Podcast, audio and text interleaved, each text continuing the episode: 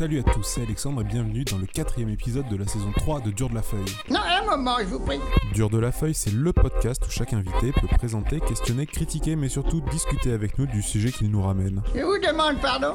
Je disais, que ce soit cinéma, littérature, société, musique, jeux ou science, allumez votre sonotone, les invités débarquent avec des chroniques plutôt géniales. Euh, du cheval, si j'ai fait du cheval. Autrefois, oui, j'ai pratiqué presque non, tous les non, sports. Et même les sports de combat, la boxe anglaise. Aujourd'hui, j'accueille une nouvelle fois Mathieu, François et Watou. Comment ça va les gars? Ça Bah, va écoute, pas si Bah, mal, ça va Ouais, ça tranquille. Donc, au programme de ce soir, on va parler de Un Freddy mais pas Mercury, de la soupe à la framboise apparemment, et enfin du capitaine et des capitaux. Euh, on Tout commence donc hein. par la première chronique qui est Captain Marvel, Vel, je sais pas, tu vas nous expliquer tout ça. on va parler de. Captain Marvel Apparemment. Voilà. Bon, en fait, on va parler. Bah, ça tombe bien parce qu'avec les, les films qui, le film qui est sorti de Captain Marvel euh, chez Marvel Studios et le prochain film de Shazam de chez DC. euh, donc, en fait, on va parler. Quel est le rapport? Eh ben, il y a un rapport. en fait, voilà. Captain Marvel euh, est aujourd'hui une jeune femme, mais c'était pas ça au début. C'était un homme. Même c'était même pas le même personnage. Et Shazam ne s'appelait pas comme ça au début, mais lui s'appelait Captain Marvel. Ok. Donc, on va parler de ça. Donc là, c'est un peu le, c'est un peu compliqué, donc du coup, parce Voilà. qu'il y a et d'un côté il y a eu Captain deux- Marvel eu, en mais fait qui deux était Cap- chez voilà. DC. Enfin, tu vas nous Il y a eu deux ça. Captain Marvel dans l'histoire des comics. Vas-y, je te laisse, je parler. te laisse nous expliquer Le, tout ça. le premier Captain Marvel fut créé en 1940 par Otto Binder et Cissy Beck chez Fawcett Comics, une petite compagnie de comics euh, concurrente euh, à DC et à, et à Marvel, qui ne s'appelait pas Marvel, mais bref, on va faire simple quand même. C'était un jeune garçon du nom de Billy Batson qui, en prononçant le mot magique de Shazam, se transformait en un adulte surpuissant. Le succès du comics fut immense dès sa création. On parle de plus d'un million d'exemplaires vendus par mois. euh, et il devint un concurrent très sérieux à l'autre grande création de cette époque, euh, Superman chez DC. Ah oui, carrément. Carrément. Il fut euh, l'un des plus grands concurrents euh, de Superman. D'ailleurs, quelque peu jaloux de son succès, DC attaqua en justice la compagnie Fawcett pour plagiat. Le procès, les procès même durèrent des années. Et au final, Fawcett jeta l'éponge en 1955. Euh, et de ce fait, Captain Marvel disparut euh, de la publication. Complètement? Complètement en 1955. Le- Donc, il ils a- arrêtèrent, la, la compagnie s'arrêta Pour et le personnage de- de disparut. pertes au niveau poursuite, Ah oui. Même malgré le succès, il, les, les procès coûtèrent tellement d'argent.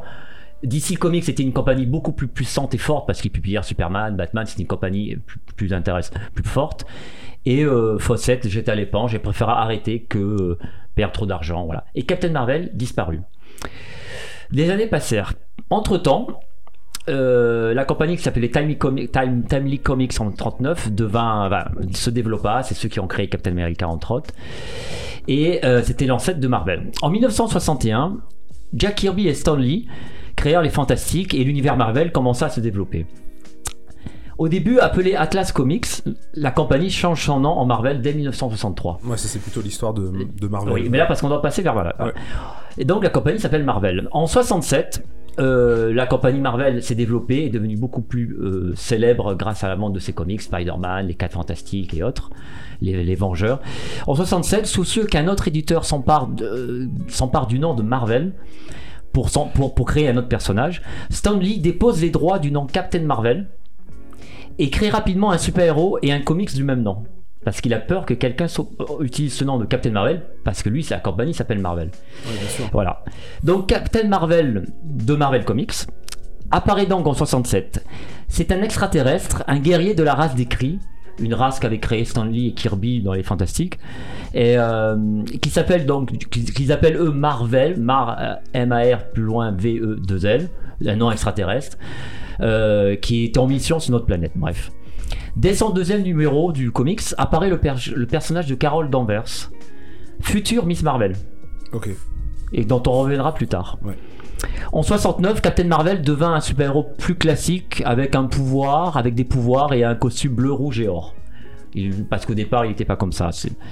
Et voilà. Euh, dans les années 70, Jim Starling, célèbre auteur de comics, créateur de Thanos entre autres, que les fans connaissent, euh, va récupérer l'écriture du comics de Captain Marvel et il va en faire euh, du personnage un protecteur cosmique de l'univers de Marvel, Marvel Comics.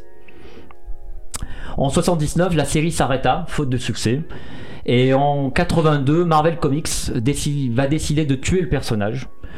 Euh, parce qu'ils ne savent pas trop quoi en faire du personnage en fait. Parce qu'il n'a pas un énorme succès. Il est culte, mais sans plus. Euh, depuis cette époque, Captain Marvel de chez Marvel Comics est mort, est resté mort. Il n'est pas revenu. À part quelques flashbacks, tout ça, mais il n'est pas revenu, il est resté mort. Euh, entre-temps, en 1977, euh, Marvel Comics veut déposer le nom de Miss Marvel. Parce que là aussi, il a, peur un peu que d'autres compagnies utilisent ce nom. Et ils vont créer donc Miss Marvel. Et ils vont utiliser le personnage de Carol Danvers qui était apparu dans la série Captain Marvel. Et euh, bon, donc le seul but de sécuriser ce nom. Euh, ce personnage a des pouvoirs et des origines liées à ce, au guerrier gris Captain Marvel.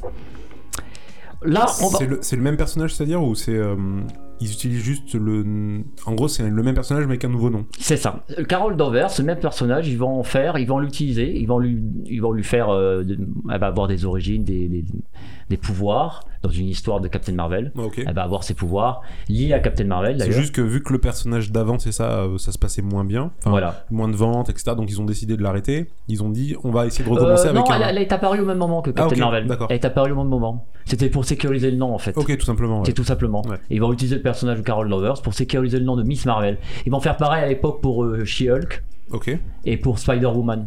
Ils Ah avaient oui. tellement peur que d'autres compagnies utilisent le terme Ouais, de Spider ou de Hulk qui vont. En fait, c'était juste pour sécuriser les droits. Voilà. Ce mouvement féminin déjà à l'époque, quoi. Oui, oui, c'était un peu avant-gardiste pour Marvel d'ailleurs. et Il va mettre plus en avant que DC les personnages féminins. C'est vrai, c'est vrai. Là, on revient chez DC. Ouais. En 1972. Donc la compagnie. La euh, compagnie concurrente, la grande compari- compagnie concurrente. En 1972, DC, DC Comics rachète les droits des personnages de Fawcett, ceux qui possédaient le premier Captain Marvel. Mais ne pouvant plus utiliser le nom de Captain Marvel à cette époque-là, vu que Marvel l'avait déposé, DC crée, DC crée un comics qui s'appelle Shazam, du nom du cri, du, du, du, du, du- nom du, euh, que, que pousse Captain Marvel, euh, l'original. magique, du cri magique, voilà. Donc à la base, Captain Marvel criait quand même Shazam. Oui, à la Voilà. base, Captain Marvel de chez euh, Fawcett criait Shazam. Donc ils ont décidé voilà, de l'appeler comme ça. de l'appeler comme ça. voilà exactement. Donc euh, de ce fait, ils vont euh, l'intégrer dans l'univers d'ici, mais pas dans la Terre 1, pas dans la Terre euh, officielle où vit Superman, Batman de l'époque. Ils vont le faire évoluer dans une Terre euh, qu'ils appellent la Terre S, parce qu'à l'époque il y a les Terres multiples. Oui. Voilà, les fans de comics se- s'en s'en souviennent. On en a parlé dans On en un a Voilà, parlé. Juste pour dire, Marvel, donc pour la partie cosmique, on en a déjà parlé, et pour la partie multivers, on en a aussi déjà parlé Voilà. dans les podcasts précédents. Ouais. Captain Marvel, donc de, de DC Comics, mm, garde, va malgré tout garder son nom dans les comics. Même si le comic s'appellera Shazam, lui il gardera le nom de Captain Marvel dans les comics. À l'intérieur. À l'intérieur, Ah à ouais. l'intérieur, ils avaient le droit. Tant que Ah, le titre n'apparaissait pas sur la couverture. Ok. C'est une question de droit devant, c'est tout, Ouais, tout tout simplement. simplement, Voilà. Euh, mais DC, malgré tout, ne sut jamais quoi vraiment faire du personnage. Trop puissant, trop proche de Superman, et euh, le, personna- le personnage va vivoter en backup story pendant des années. Il n'aura pas vraiment de succès. Voilà, il va, il existe. Voilà. En, quatre- en 1985, à l'occasion de la, de la grande saga Crisis on Infinite Earth, euh, les Terres multiples sont réunies et Captain Marvel va rejoindre la Terre 1, finalement, La seule restante. la seule restante. Euh, il, appara- il apparaîtra dans les comics Justice League et, Ju- et Ju- et Justice Society of America et, eu- et il va avoir finalement son propre titre en 1987. Puis en 1994, il aura voilà. En, en 96, Mark Waid et Alex Ross euh, le mettront beaucoup en valeur dans le comics Kingdom Come. Un, vraiment un vrai chef-d'œuvre. Euh, il faudra néanmoins attendre 2011 et le reboot de l'univers DC avec le lancement des New 52 pour que DC Comics change définitivement l'appellation Captain Marvel en Shazam. Même dans le comics, il s'appelle Dans le comics et officiellement maintenant le personnage de chez DC s'appelle Shazam. C'est fini. Pour plus avoir de problème avec Marvel Comics. Marvel. Bah, C'est sûr que ça porte à confusion. Ça portait à hein. confusion et naturellement depuis des, des- des années les fans l'appelaient Shazam. Ouais, donc c'était devenu euh, C'était devenu presque commun et DC l'a officialisé en 2011. Ok. Voilà. Le personnage sera réinventé brillamment par Geoff Jones et Gary Frank pour l'occasion. Euh, le film qui sort la semaine prochaine est une adaptation de cette réinvention récente. Donc voilà, ce qui va sortir. Sortir en film, dans début C'est vraiment avril. le prochaine début. Dé- début avril. Dé- Bah dé- voilà, semaine récemment, voilà, exactement. Ça sera la, c'est tiré vraiment de, du, run de Geoff Jones et Gary Frank. Ok. Voilà.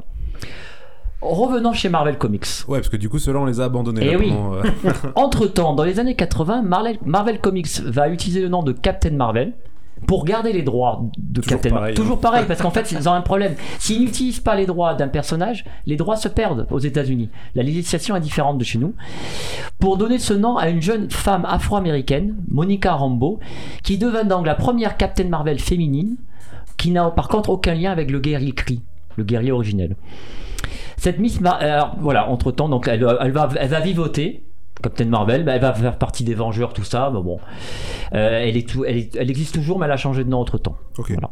Elle s'appelle Photon, je crois. Ah, donc elle- le personnage. Le personnage toujours, existe, mais, elle a changé de nom. euh, Parce ok. qu'entre temps, ce nom de Captain Marvel va être réutilisé. Euh, entre temps, le personnage de Miss Marvel, Carol Danvers, va rejoindre les Vengeurs et Avengers pour ceux d'aujourd'hui et deviendra une super-héroïne connue et appréciée des fans. Elle s'appelle comment du coup? Dans, En tant qu'héros Quand Carol Danvers tout court. Ah non, non, elle s'appelle Miss Marvel Ah, à Miss. Marvel, Ah, donc oui, ok. C'est une question piège en plus. Il oui. va en parler après. Eh oui, ah oui.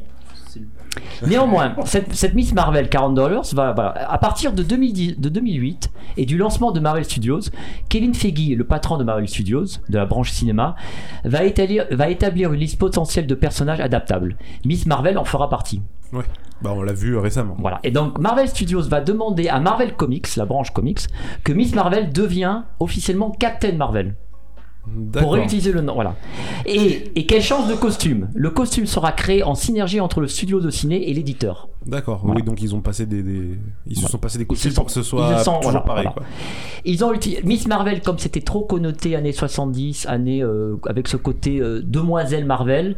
Ils ont voulu donner le nom de Captain Marvel et aussi pour une raison simple pour garder encore ce nom de Captain Marvel et parce que c'est plus euh, c'est- ça passe plus mieux aujourd'hui de Bah. Tout simplement, c'est un petit peu péjoratif. C'est comme nous, mademoiselle. Voilà. Officiellement, on ne s'en C'est sert c'est pour une raison comme ça. Voilà. Ouais, c'est c'est pas la Miss, euh, c'est Voilà. Captain. Captain, pour lui donner un côté maman. C'est l'époque qui veut ça.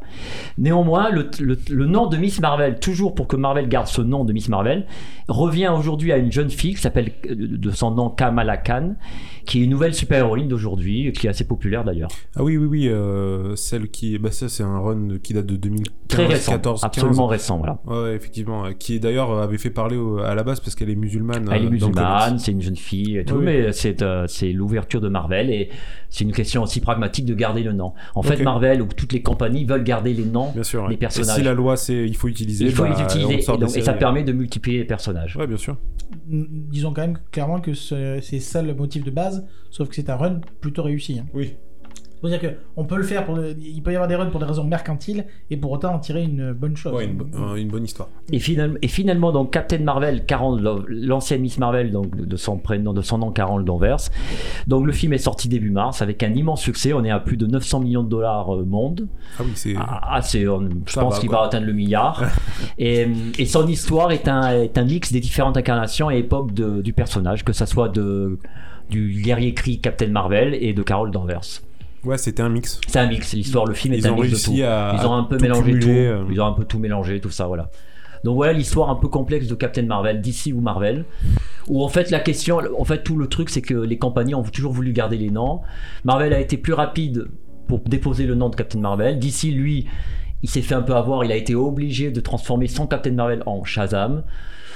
Euh, les deux existent aujourd'hui, donc euh, il y a une relation entre les deux. Bon voilà, les fans connaissent, mais Si on, euh, si on devait du coup synthétiser pour quelqu'un qui connaît vraiment rien, maintenant il y a un Captain Marvel et un Shazam. voilà exactement. Alors qu'à l'époque, Il y le. avait deux Captain Marvel. Voilà. Dans un, s'appelait les deux s'appelaient Captain Marvel, Ouais, voilà. mais euh, dans les titres des comics, ce n'étaient pas les mêmes. Voilà. Ok, donc il y en a un qui s'appelait Shazam. Shazam et l'autre était Captain Marvel. ouais. Il y a eu aussi dans les années 4, si on peut aller dans les années 90, 2000, il y a eu un autre Captain Marvel. C'était le fils du premier Captain Marvel de chez Marvel Comics. hein. Ok. Voilà, parce que le Captain Marvel Guerrier Kree a été, un- on va dire, qu'il s'est beaucoup amusé et qu'il a eu pas, pas mal d'enfants en fait dans sa carrière. Et il a eu des filles, des fils.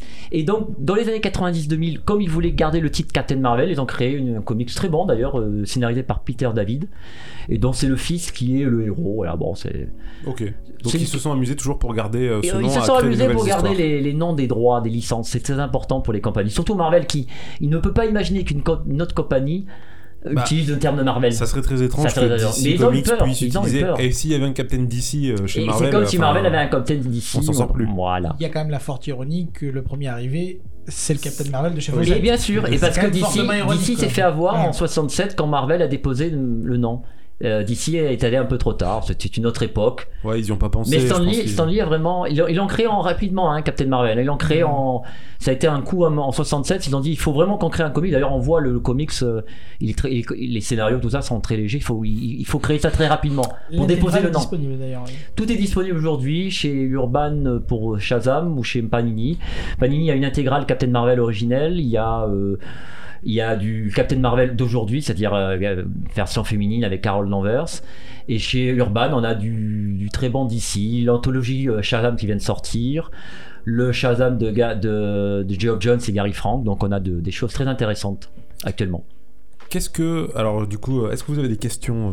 Bah, oui, ouais, non, ouais. non, non, je vas-y. le podcast, c'est tellement entremêlé, c'est trop le bordel. C'est Ouais, déjà, on peut dire que l'histoire de. Carol Danvers n'est pas vraiment binaire. hein, en tout Non, cas. pas du tout. Elle a une, une histoire complexe. Euh. Il n'a pas compris la référence, manifestement.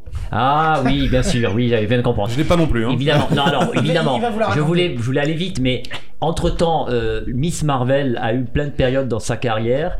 Euh, quand elle va, elle va abandonner son costume et son nom de Miss Marvel dans les années 80, elle va côtoyer les X-Men et lors d'une aventure, elle va devenir, elle va être transformée en un pers- personnage cosmique du nom de Binary. D'où la petite euh, blague binaire. C'était binaire en français. Binaire, Binary. Pas terrible comme Elle français. va vivre des aventures cosmiques euh, qui n'ont pas trop de Et elle redevient. euh, Suite à d'autres aventures, elle reviendra sur Terre, elle perdra ses pouvoirs, elle redeviendra Miss Marvel, mais elle s'appellera pas Miss Mar- Marvel, elle s'appellera War, Warbird, oiseau de guerre. Elle, pa- elle, euh, elle aura une période alcoolique. D'accord. Eh oui, eh oui, Ça a marché qui pourrait écrire. ça a bien marché. C'était- euh, elle reprendra son terme de son nom de Miss Marvel, tout simplement parce que dans les années début 2000, euh, il y aura un comics, euh, il relancera un comics Miss Marvel parce qu'il fallait euh, que le nom soit là. Donc elle a toute une période comme ça. C'est vrai qu'elle a, une- elle a une vie un peu complexe, mais un- intéressant. Carol Dover, c'est un personnage intéressant. C'est pour ça qu'ils l'ont peut-être pris pour en faire le film. Donc tu vois, Kevin Feige en 2008 va euh, clairement s'intéresser à ce personnage parce qu'aussi il n'y a pas tellement de personnages féminins adaptables à cette époque-là. Bon, c'est un peu compliqué chez Marvel de trouver un personnage comme ça fort. Mais la preuve, là, il a eu raison vu que euh, un énorme succès pour le film. D'ailleurs, euh, voilà, tu, tu parles du film. Qu'est-ce que toi, tu as du coup pensé du film? Alors, c'est un bon film globalement. C'est un Marvel Studio classique. Ouais. Euh, on passe un bon moment. Euh, les effets spéciaux sont très très réussis, rien à Non. dire. non, pour certains. Pour moi, oui. Euh, c'est un Marvel Studio classique qui est euh, qui, qui, qui a les limites de, enfin, qui, qui a du bon côté, enfin, qui, qui est très limité parce que si vous aimez l'humour, vous, vous passerez un bon moment. Si vous aimez, je ne sais pas quoi dire. C'est compliqué pour moi en tant que. Ouais. Je peux pas dire que j'ai trouvé mauvais Ok. il est, il est inséré dans un, un schéma complexe parce que le problème des Marvel Studios finalement c'est qu'ils sont tous liés. Oui. C'est leur, avantage et leur inconvénient. Ils sont tous liés, donc ils forment une grande histoire qui va amener à Avenger Endgame qui sort le 24 avril. Donc ce film-là était essentiel pour présenter Captain Marvel. Bien sûr, sinon on n'aurait pas compris. Sinon on n'aurait pas euh, compris parce qu'elle apparaît, on le sait qu'elle apparaît Oui. dans Endgame. C'est pas un spoil, on- elle le sait. Euh, dans ce sens-là, après il a les limites des Marvel Studios. euh, il il manque d'enjeux. Les Marvel Studios, à mon sens, à part quelques-uns, manquent d'enjeux et d'intérêt. On le regarde, on passe un bon moment et après on l'oublie. Mais c'est à la vie personnelle, ça veut rien dire. Mais c'est un bon film globalement, on passe un bon moment, voilà. et C'est je- du Marvel Studio, il Je me fonctionne. tourne euh, vers mes autres invités. Qu'est-ce que vous en avez pensé, vous? Vous l'avez vu tous les deux? Bah, juste pour rebondir sur ce que- ce qu'il a dit, c'est qu'il y a déjà une question de timing, malheureusement pour, euh, pour Captain Marvel. Quand on arrive entre Infinity War et Endgame, bah, tout comme le pauvre Ant-Man juste avant, alors pas à ce niveau-là, bah, il y a ce côté, bah ouais, ouais, mais c'est un amuse-gueule avant le dîner final, quoi. Pour autant, euh, trouvé, enfin, moi j'ai plutôt bien aimé. C'est clairement extrêmement classique, ça ne prend pas beaucoup de risques. Euh, j'ai quand même apprécié que le, les éléments importants comme euh, bah, le féminisme malgré tout, hein, parce que c'est un personnage qui le représente, soient pas mis au forceps du genre euh, je vous écrase la notion au cas où vous auriez pas compris. C'est plutôt subtil. Il y a deux trois notions de euh, de, faire face fa- par rapport à l'adversité, par rapport à l'échec qui a une thématique euh, que j'apprécie pas mal, bien, qui avait été utilisée sur, d'ailleurs sur un Star Wars notamment, qui a fait débat. Bref, Euh, non, mais globalement, j'ai passé un bon moment, mais effectivement, bon, après, ça reste euh, ultra, ultra classique. hein. Ça, il n'y a pas à dire. Il y a le côté buddy movie qui marche plutôt bien. C'est pas. Et je trouve que, bon, à mon goût, contrairement à mon collègue, je trouve que l'humour était beaucoup moins présent que dans d'autres films qu'on a quasiment subi. Alors, pour autant, les peu de blagues, j'avoue que ça s'est tombé à plat pour moi. Mais je trouve qu'il y en a quand même beaucoup moins que ce que ce qu'on a pu connaître. Donc, ça fait, ça fait le taf, comme on dit, quoi. Ok, et toi Mathieu, un avis? Moi j'ai aimé, moi après j'ai beaucoup aimé aussi le message sur les filles peuvent tout faire. Bien dans ton micro. Pardon. j'ai beaucoup aimé le tout le film en fait et j'ai aimé aussi le message qui parle des filles. Les filles peuvent tout faire. Enfin moi ça me concerne vu ma fille etc. Donc j'ai aimé le fait de me dire que les, les petites filles qui vont aller voir ça Ouais. vont. Elles voilà. vont se, voilà, elles vont se, se- Voilà après le film j'ai passé un bon moment. C'est un beau personnage féminin finalement. Ouais. Et c'est bien de voir qu'un personnage féminin fonctionne au cinéma. C'est une super héroïne. Ça manque des super héroïnes. Ah, D'ici, le dernier exemple en date, c'est plutôt Wonder Woman. Oui, voilà, parce que d'ici c'est Wonder Woman, c'est classique, mais on la connaît. Marvel n'avait pas vraiment de super héroïne, donc c'est un beau personnage féminin joué par une actrice très sympathique et euh, très, voilà, ça passe très bien. Mm. Ça, c'est un, bon- un point positif, absolument. Ok. C'est tout bon? Oui, oui, Eh ben écoute, euh, merci pour cette chronique. Ce fut un plaisir. On passe du coup maintenant tout de suite à ton morceau. que Oui, bien sûr. Oui, une nouveauté, c'est, euh, ça vient de sortir, c'est le nouveau single des, des Black Keys, Low and High. Euh, L'album n'est pas encore sorti, mais moi j'adore, c'est du rock euh, hyper classique, mais ça fonctionne très bien. Oui, effectivement, j'ai vu que ça venait tout juste de sortir. Ah, l'album n'est pas encore euh, sorti, c'est un nouveau single. Voilà. Bon, ben, on écoute ça tout de suite et on revient juste après pour parler de soupe à la framboise.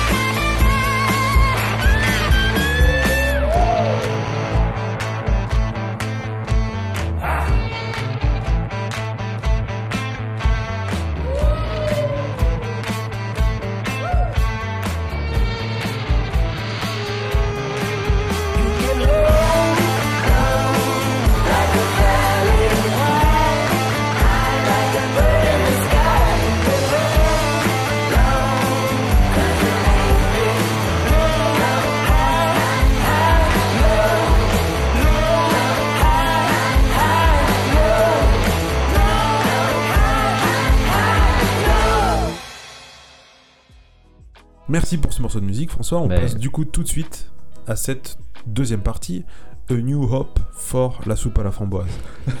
Rien que ça. À toi. Watu. Donc euh, la soupe, je sais pas, mais euh, pour les soucoupes euh, volantes, forcément, euh, les, les sauciers, comme on disait aussi, euh, ça peut être sympa. Donc oui, donc euh, soupe à la framboise étant une abréviation de SF. Voilà, euh, tout est révélé. Donc Pour ceux qui n'avaient pas compris ce que je pourrais comprendre. Voilà. Donc oui, je voulais qu'on parle un petit peu de, de science-fiction parce que depuis quelques années, eh bien, écoutez, je trouve qu'on a un bon renouveau sur la SF. Alors quand je dis renouveau, j'écarte tout de suite euh, le seul média qui s'est toujours bien porté sur la question, qui est les bouquins. Parce qu'il y a toujours eu des auteurs de SF sans problème, on a toujours eu de bonnes choses, et, enfin de bonnes choses. Il y a toujours eu parmi tout ce qui est publié de bonnes choses, et c'est un, des médias qui se porte plutôt bien sur la SF. Par contre, pour la partie donc euh, comics, télé, ciné, etc., on a eu une période où ben, faire un Friends, ça coûte quand même beaucoup moins cher que de faire Star Trek quand même. hein. Encore que Star Trek a commencé avec des bouts de ficelle, comme euh, beaucoup doivent le savoir. Donc voilà, donc c'était pour parler un peu de ça, et avec le prix donc, notamment donc, du comics, d'une part, et un petit peu aussi euh, Ciné TV qui, vit une belle nouvelle aventure. Donc pour la partie comics, alors, je vais pas vous faire tout l'historique, mais il y a des noms bien sûr qui datent déjà d'au moins 1930 et ce genre de choses, euh, à coup de Buck Rogers, de Flash Gordon, euh, de Dan Dare et compagnie. Donc il y a beaucoup de passifs hein, dans le milieu du comics, c'est un, euh, média qui a beaucoup utilisé la SF, euh, notamment quand il ne pouvait plus utiliser autre chose d'ailleurs, puisque bah, le Comics Code a, a beaucoup limité à une époque. Ah, le Comics Code a, a joué là-dessus? Oui, parce qu'en fait, euh, pour faire encore une fois un petit peu de tout petit peu d'historique, donc je dis 1930, on a eu les, premiers pas, 1940, bah, Superman, ou du Captain Future dans, une autre catégorie. Euh, 1950, les premiers à prendre à bras le corps la SF, c'est plutôt euh, les Harry Creepy, tout ça. Donc des comics un peu plus matures quand même qui, qui prennent le sujet. Les six comics. Oui, tout Les à fait. comics, Ouais, qui prennent un peu plus à bras le corps le, le sujet. Sauf que ben, su- s'ensuit le fameux Comics Authority qui commence à limiter énormément, ben, du coup, justement, ici Comics. Et du coup, les publications classiques ont commencé à taper dans des, euh, dans des histoires qui ne parlent donc ben, plus de violence, plus de, plus de sang, plus d'horreur, etc. Et la SF était une bonne solution parce que ben, on met pas d'humain en jeu, etc. Donc c'était effectivement pas mal utilisé. Un exemple classique a été euh, le Batman de Zurenar, par exemple, euh, qui est, qui est un délire SF euh, non assumé sur Batman. Je vous laisse imaginer euh, le, le côté coloré de la chose. Euh, donc du coup, ça a beaucoup joué effectivement, et du coup, effectivement, ça a aussi ra- rajeuni l'âge visé, puisque les ici visaient un public mature, et les comics à cette époque-là visaient un public un peu plus jeune. Euh, D'où le, détournement de nos pauvres têtes blondes, comme euh, le pensait le Comics Code Authority. Euh, donc du coup, pendant pas mal d'années, en début 60, on va se retrouver avec des sujets beaucoup plus légers, de la SF un peu joyeuse, etc., avec les Superman et compagnie qui vont aller rencontrer leurs jumeaux de l'espace ou que sais-je de ce goût-là. Et on va retourner sur du comics un peu plus underground ou adulte, dans les... quand le Comics Code va commencer à se relâcher d'un point de vue effectif, pas d'un point de vue officiel, mais il y a des éditeurs qui ont commencé à s'en passer, bah, typiquement Marvel, hein, historiquement. Dès le début des années 70, Allez, la- merci, l'influence au du revoir. Comics Code descend Voilà. grandement. Et typiquement, on va avoir du coup des éditions comme 2000 AD qui va fortement euh, en profiter pour euh, se lâcher en point de vue d'histoire. ils étaient pas concernés, 2000 AD Non, non, le- c'est juste pour dire que du coup, vu que la, la pression commence à tomber aux US, ça, ça vaut aussi pour toute la, tous les autres qui vont commencer à en profiter aussi. Oui. Donc oui, non, non, ils n'étaient pas concernés, tout à fait. euh, Oui, que c'est- 2000 AD c'était au- non, c'est juste en je parle en termes de timing, Ouais. c'est-à-dire que taille- 2000 AD c'est plutôt 70, donc euh, ça, ça colle aussi avec le, le- la mouvance qui se crée à ce moment-là. Euh, S'en suivra ben, d'autres euh, secteurs, ben, évidemment pas que le comics, mais Metal Hurlant pour la partie euh, animée qu'on a connue en France. D'ailleurs, il y a un très très gros mouvement en France hein, de, SF à ce moment-là. Euh, ben, les Star Wars, les Star Trek, je, je, vous- la refais pas, vous savez euh, un petit peu tout le monde sait ce qui s'est passé dans ces moments-là. Donc déjà, voilà, la SF était moins persona non grata, sauf que petit à petit, ben, ça s'est un peu dégradé, comme je disais, puisqu'il va y avoir des questions de sous, d'investissement, ça coûte cher tout ça, euh, en termes de séries.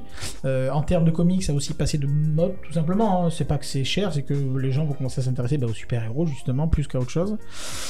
Et donc on va lentement, mais sûrement retomber petit à petit. Ça reste présent, mais c'est un, genre euh, un petit peu mineur qui reste euh, à traîner sur le côté, euh, au niveau de aussi bien donc la série que, la, que les films et que le reste. Et du coup, bah, petit à petit, on va voir remonter petit à petit des petites choses qui se passent. Et je voulais donc aborder pour la partie comics par le prisme de cinq auteurs qui ont contribué d'une manière majeure, mais vraiment majeure dans le comics pour ce retour en force. Donc essentiellement comics, hein, ça sortira pas de. Euh, si, je ferai une petite partie Ah, ok, euh. TV, mais plus courte. C'est juste pour dire que ce Donc en renouveau, ce renouveau est comics, mais aussi en série télé, en film, euh, comme on a pu le vivre. Donc, euh, ben, on va parler ben, notamment, il n'y a pas d'ordre en particulier parce qu'ils sont tous, euh, je pense, importants à leur catégorie. Un certain Rick Remender, Oui. euh, qui est euh, un auteur extrêmement prolifique, ce qui est valable pour pas mal de personnes que je vais citer, euh, qui va commencer lui de son côté en 2004 avec Fear Agent. Mm. Alors je vais faire euh, rapidement des pitchs parce que forcément je vais citer beaucoup de séries donc je vais pas pouvoir tout détailler pour pas vous assommer non plus. Fear Agent étant une série donc qui date un petit peu mais qui est toujours excellente à lire aujourd'hui que je recommande fortement d'ailleurs. Elle est disponible, elle était disponible chez Akileos si j'ai pas de bêtises et elle est toujours en, ouais, toujours en deux volumes et c'est vraiment excellent. Le pitch étant un baroudeur de l'espace qui se retrouve à chasser, un peu chasseur de primes. Vous épargne tous les spins, tous les rebondissements, etc. Mais c'est très très intéressant. Avec, euh, c'est bien badass, hein, Mhm. ça, ça, ça défarouille bien, très sympa.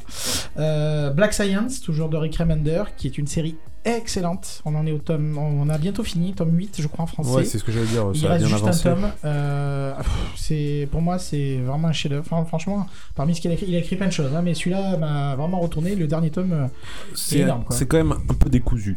Alors c'est un peu décousu parce que on parle de multivers dans ce Voilà. dans ce bouquin-là. Et il faut s'accrocher Et même. du coup, il l'imagination est complètement débridée. C'est-à-dire qu'il Oui. va se lâcher au niveau des univers, on va en voir de partout. C'est-à-dire qu'il faut pas trop laisser de temps entre deux tomes. Quoi. Alors- c'est déjà le cas avec Agent. Hein. Oui, tu bien décroches sûr, un peu, t'es De toute façon, je veux dire, la, la SF, déjà, globalement, voilà, c'est des concepts qui peuvent être un peu perchés. Euh, L'eau aussi, euh, qui est une série un peu plus modeste mais assez sympathique. Le pitch, euh, le pitch, j'ai dit Black Science, c'est donc les multivers et la navigation très multivers. Encore une fois, je vais faire court, mais euh, vous n'hésitez pas, c'est du bon. L'eau, c'est la notion que la Terre est en train de mourir de chaleur, euh, si je puis dire, et on s'est réfugié sous les océans, sauf que bah, l'oxygène finit par disparaître là aussi. Donc c'est la mort de l'espèce humaine, sauf si l'espoir arrive à renaître. Euh, Là, pareil, il y a toujours une période, je trouve, dans ces récits à lui où ça. Alors, Ouh, j'ai plus envie de lire cela. je suis pas tout à fait d'accord dans le sens où c'est pas propre à Rick Manor, pour moi c'est propre aux séries Image. C'est-à-dire que Oui, toutes les séries oui, Image faux, ont le tome 2 ou 3. Image Comics, du coup, où- l'éditeur Oui, américain. Image Comics, pardon, l'éditeur américain, où il y a une, euh, une chute au niveau de la tension et ça repart derrière. Par exemple, pour moi, ça fait pareil des Class, ça fait pareil d'autres choses. Bon, Deadly Class, c'est aussi Rick Remender pour le coffre. Mais bref, vous avez compris l'idée. Euh, Tokyo Ghost, qui est un récit un peu plus court en deux tomes euh, Mhm. chez nous, en... chez Urban aussi d'ailleurs. Euh, le pitch de base étant que la technologie est devenue euh, quasiment hors de contrôle dans le sens où on se fait un peu manger par elle. Euh, ça vous rappelle sans doute quelque chose dans la réalité d'aujourd'hui. Et qu'il y a une, ben, une zone au Japon qui a décidé de, de ne plus utiliser tout technologie. Et c'est là une histoire d'amour aussi entre un accro à la technologie et une low-tech, comme on dirait aujourd'hui, qui elle euh, essaye de se décrocher de tout ça. Très intéressant aussi et magnifique au dessin. Avec notamment Mission Murphy. Seven to Eternity, toujours avec Rick Mander. Le principe, c'est une famille qui vit en marge d'un roi, on va dire, qui, a des, qui contrôle une planète euh, par différentes machinations. Je rentrerai pas dans les détails. Très très beau. Hein? C'est perché. un peu perché, mais j'ai trouvé ça plutôt sympathique. Un peu plus léger que les autres, hein, objectivement. oui. Oh punaise, moi j'ai tellement je mal à rentrer. alors soyons clairs, les, quand je dis léger, je parle en qualité. C'est un Ah. peu moins, c'est un peu moins euh, qualitatif que les que les autres. On est d'accord. Euh, pas léger en termes d'histoire. Non non non non, ça ça reste ça reste du costaud bien sûr. hein. Euh, je vous donne juste un petit bonus pour Rick Remender parce que pour moi ça reste quand même un petit peu dans ce qu'il fait. La, le run qu'il a fait chez Marvel de la Dark Angel saga, c'est un petit bonus. Je vous invite à le lire, excellent. Euh, voilà. Donc Rick Remender, excellent qui travaille beaucoup sur la paternité, sur la filiation, sur le, le changement, etc. Très La très très famille, bon auteur. ouais. La famille, C'est vraiment c'est euh, une thématique. Et on verra, je trouve que c'est une thématique qui revient avec tous ces auteurs-là. Il a 46 ans, soit dit en passant, ce qui est le cas d'à peu près la, la quarantaine de tous les autres auteurs, et on voit que c'est un sujet qui les tient vraiment à cœur. Euh, ensuite, je vais vous parler rapidement de Jonathan Hickman qui est un auteur qui est euh, assez particulier que certains François aiment. met la tête dans sa casquette. Voilà. Euh, c'est un auteur qui écrit de manière très décousue, volontairement. Euh, C'est c'est typiquement, il commence par le milieu, il revient au début, puis il repart à la fin. Pour autant, ça n'empêche pas qu'il écrit des bonnes choses, notamment Manhattan Project. Manhattan Mhm. Project, par contre, qui est une dystopie qui part du principe que Einstein n'a pas forcément fait ça de la même manière que ce qu'il voulait faire. C'est assez intéressant. Là, par contre, c'est si tu te plains de la lecture de Black Alliance, euh, Ah non, non, mais là, c'est là, j'ai détesté quoi. voilà, c'est un cran J'ai- au-dessus. Ah, Hitman, ça dépasse tout. Ah voilà, hein. euh, J'ai détesté euh, Manhattan Project, je me suis dit, au bout de. Je, je me suis forcé à lire le premier tome chez Urban, là, Mm. en- dans la douleur, hein, dans ah, tout moi, le long. Ah non, moi, j'ai- j'ai aimé, moi. Moi j'ai beaucoup aimé, mais bah oui, par contre c'est ultra décousu. Je pense qu'il faut se laisser porter avec Jonathan Hickman au début, et après ça va finir par Bah, se si- beaucoup ouais, plus clair. si on aime la torture, c'est bien. deux, deux- deux avis, deux ambiances par ici. Euh, je vais parler aussi de East of West, qui est une excellente série, qui est beaucoup moins décousue, qui se lit beaucoup plus facilement, je trouve, que ce qu'il a pu écrire. Par contre, beaucoup de concepts, comme souvent avec Jonathan Hickman, qui est une très bonne série avec euh, qui met en scène les quatre cavaliers de la- l'apocalypse et notamment la mort, qui décide de faire un peu bande à part. Je vous en dis pas plus, c'est pas aussi binaire que ça peut en avoir l'air.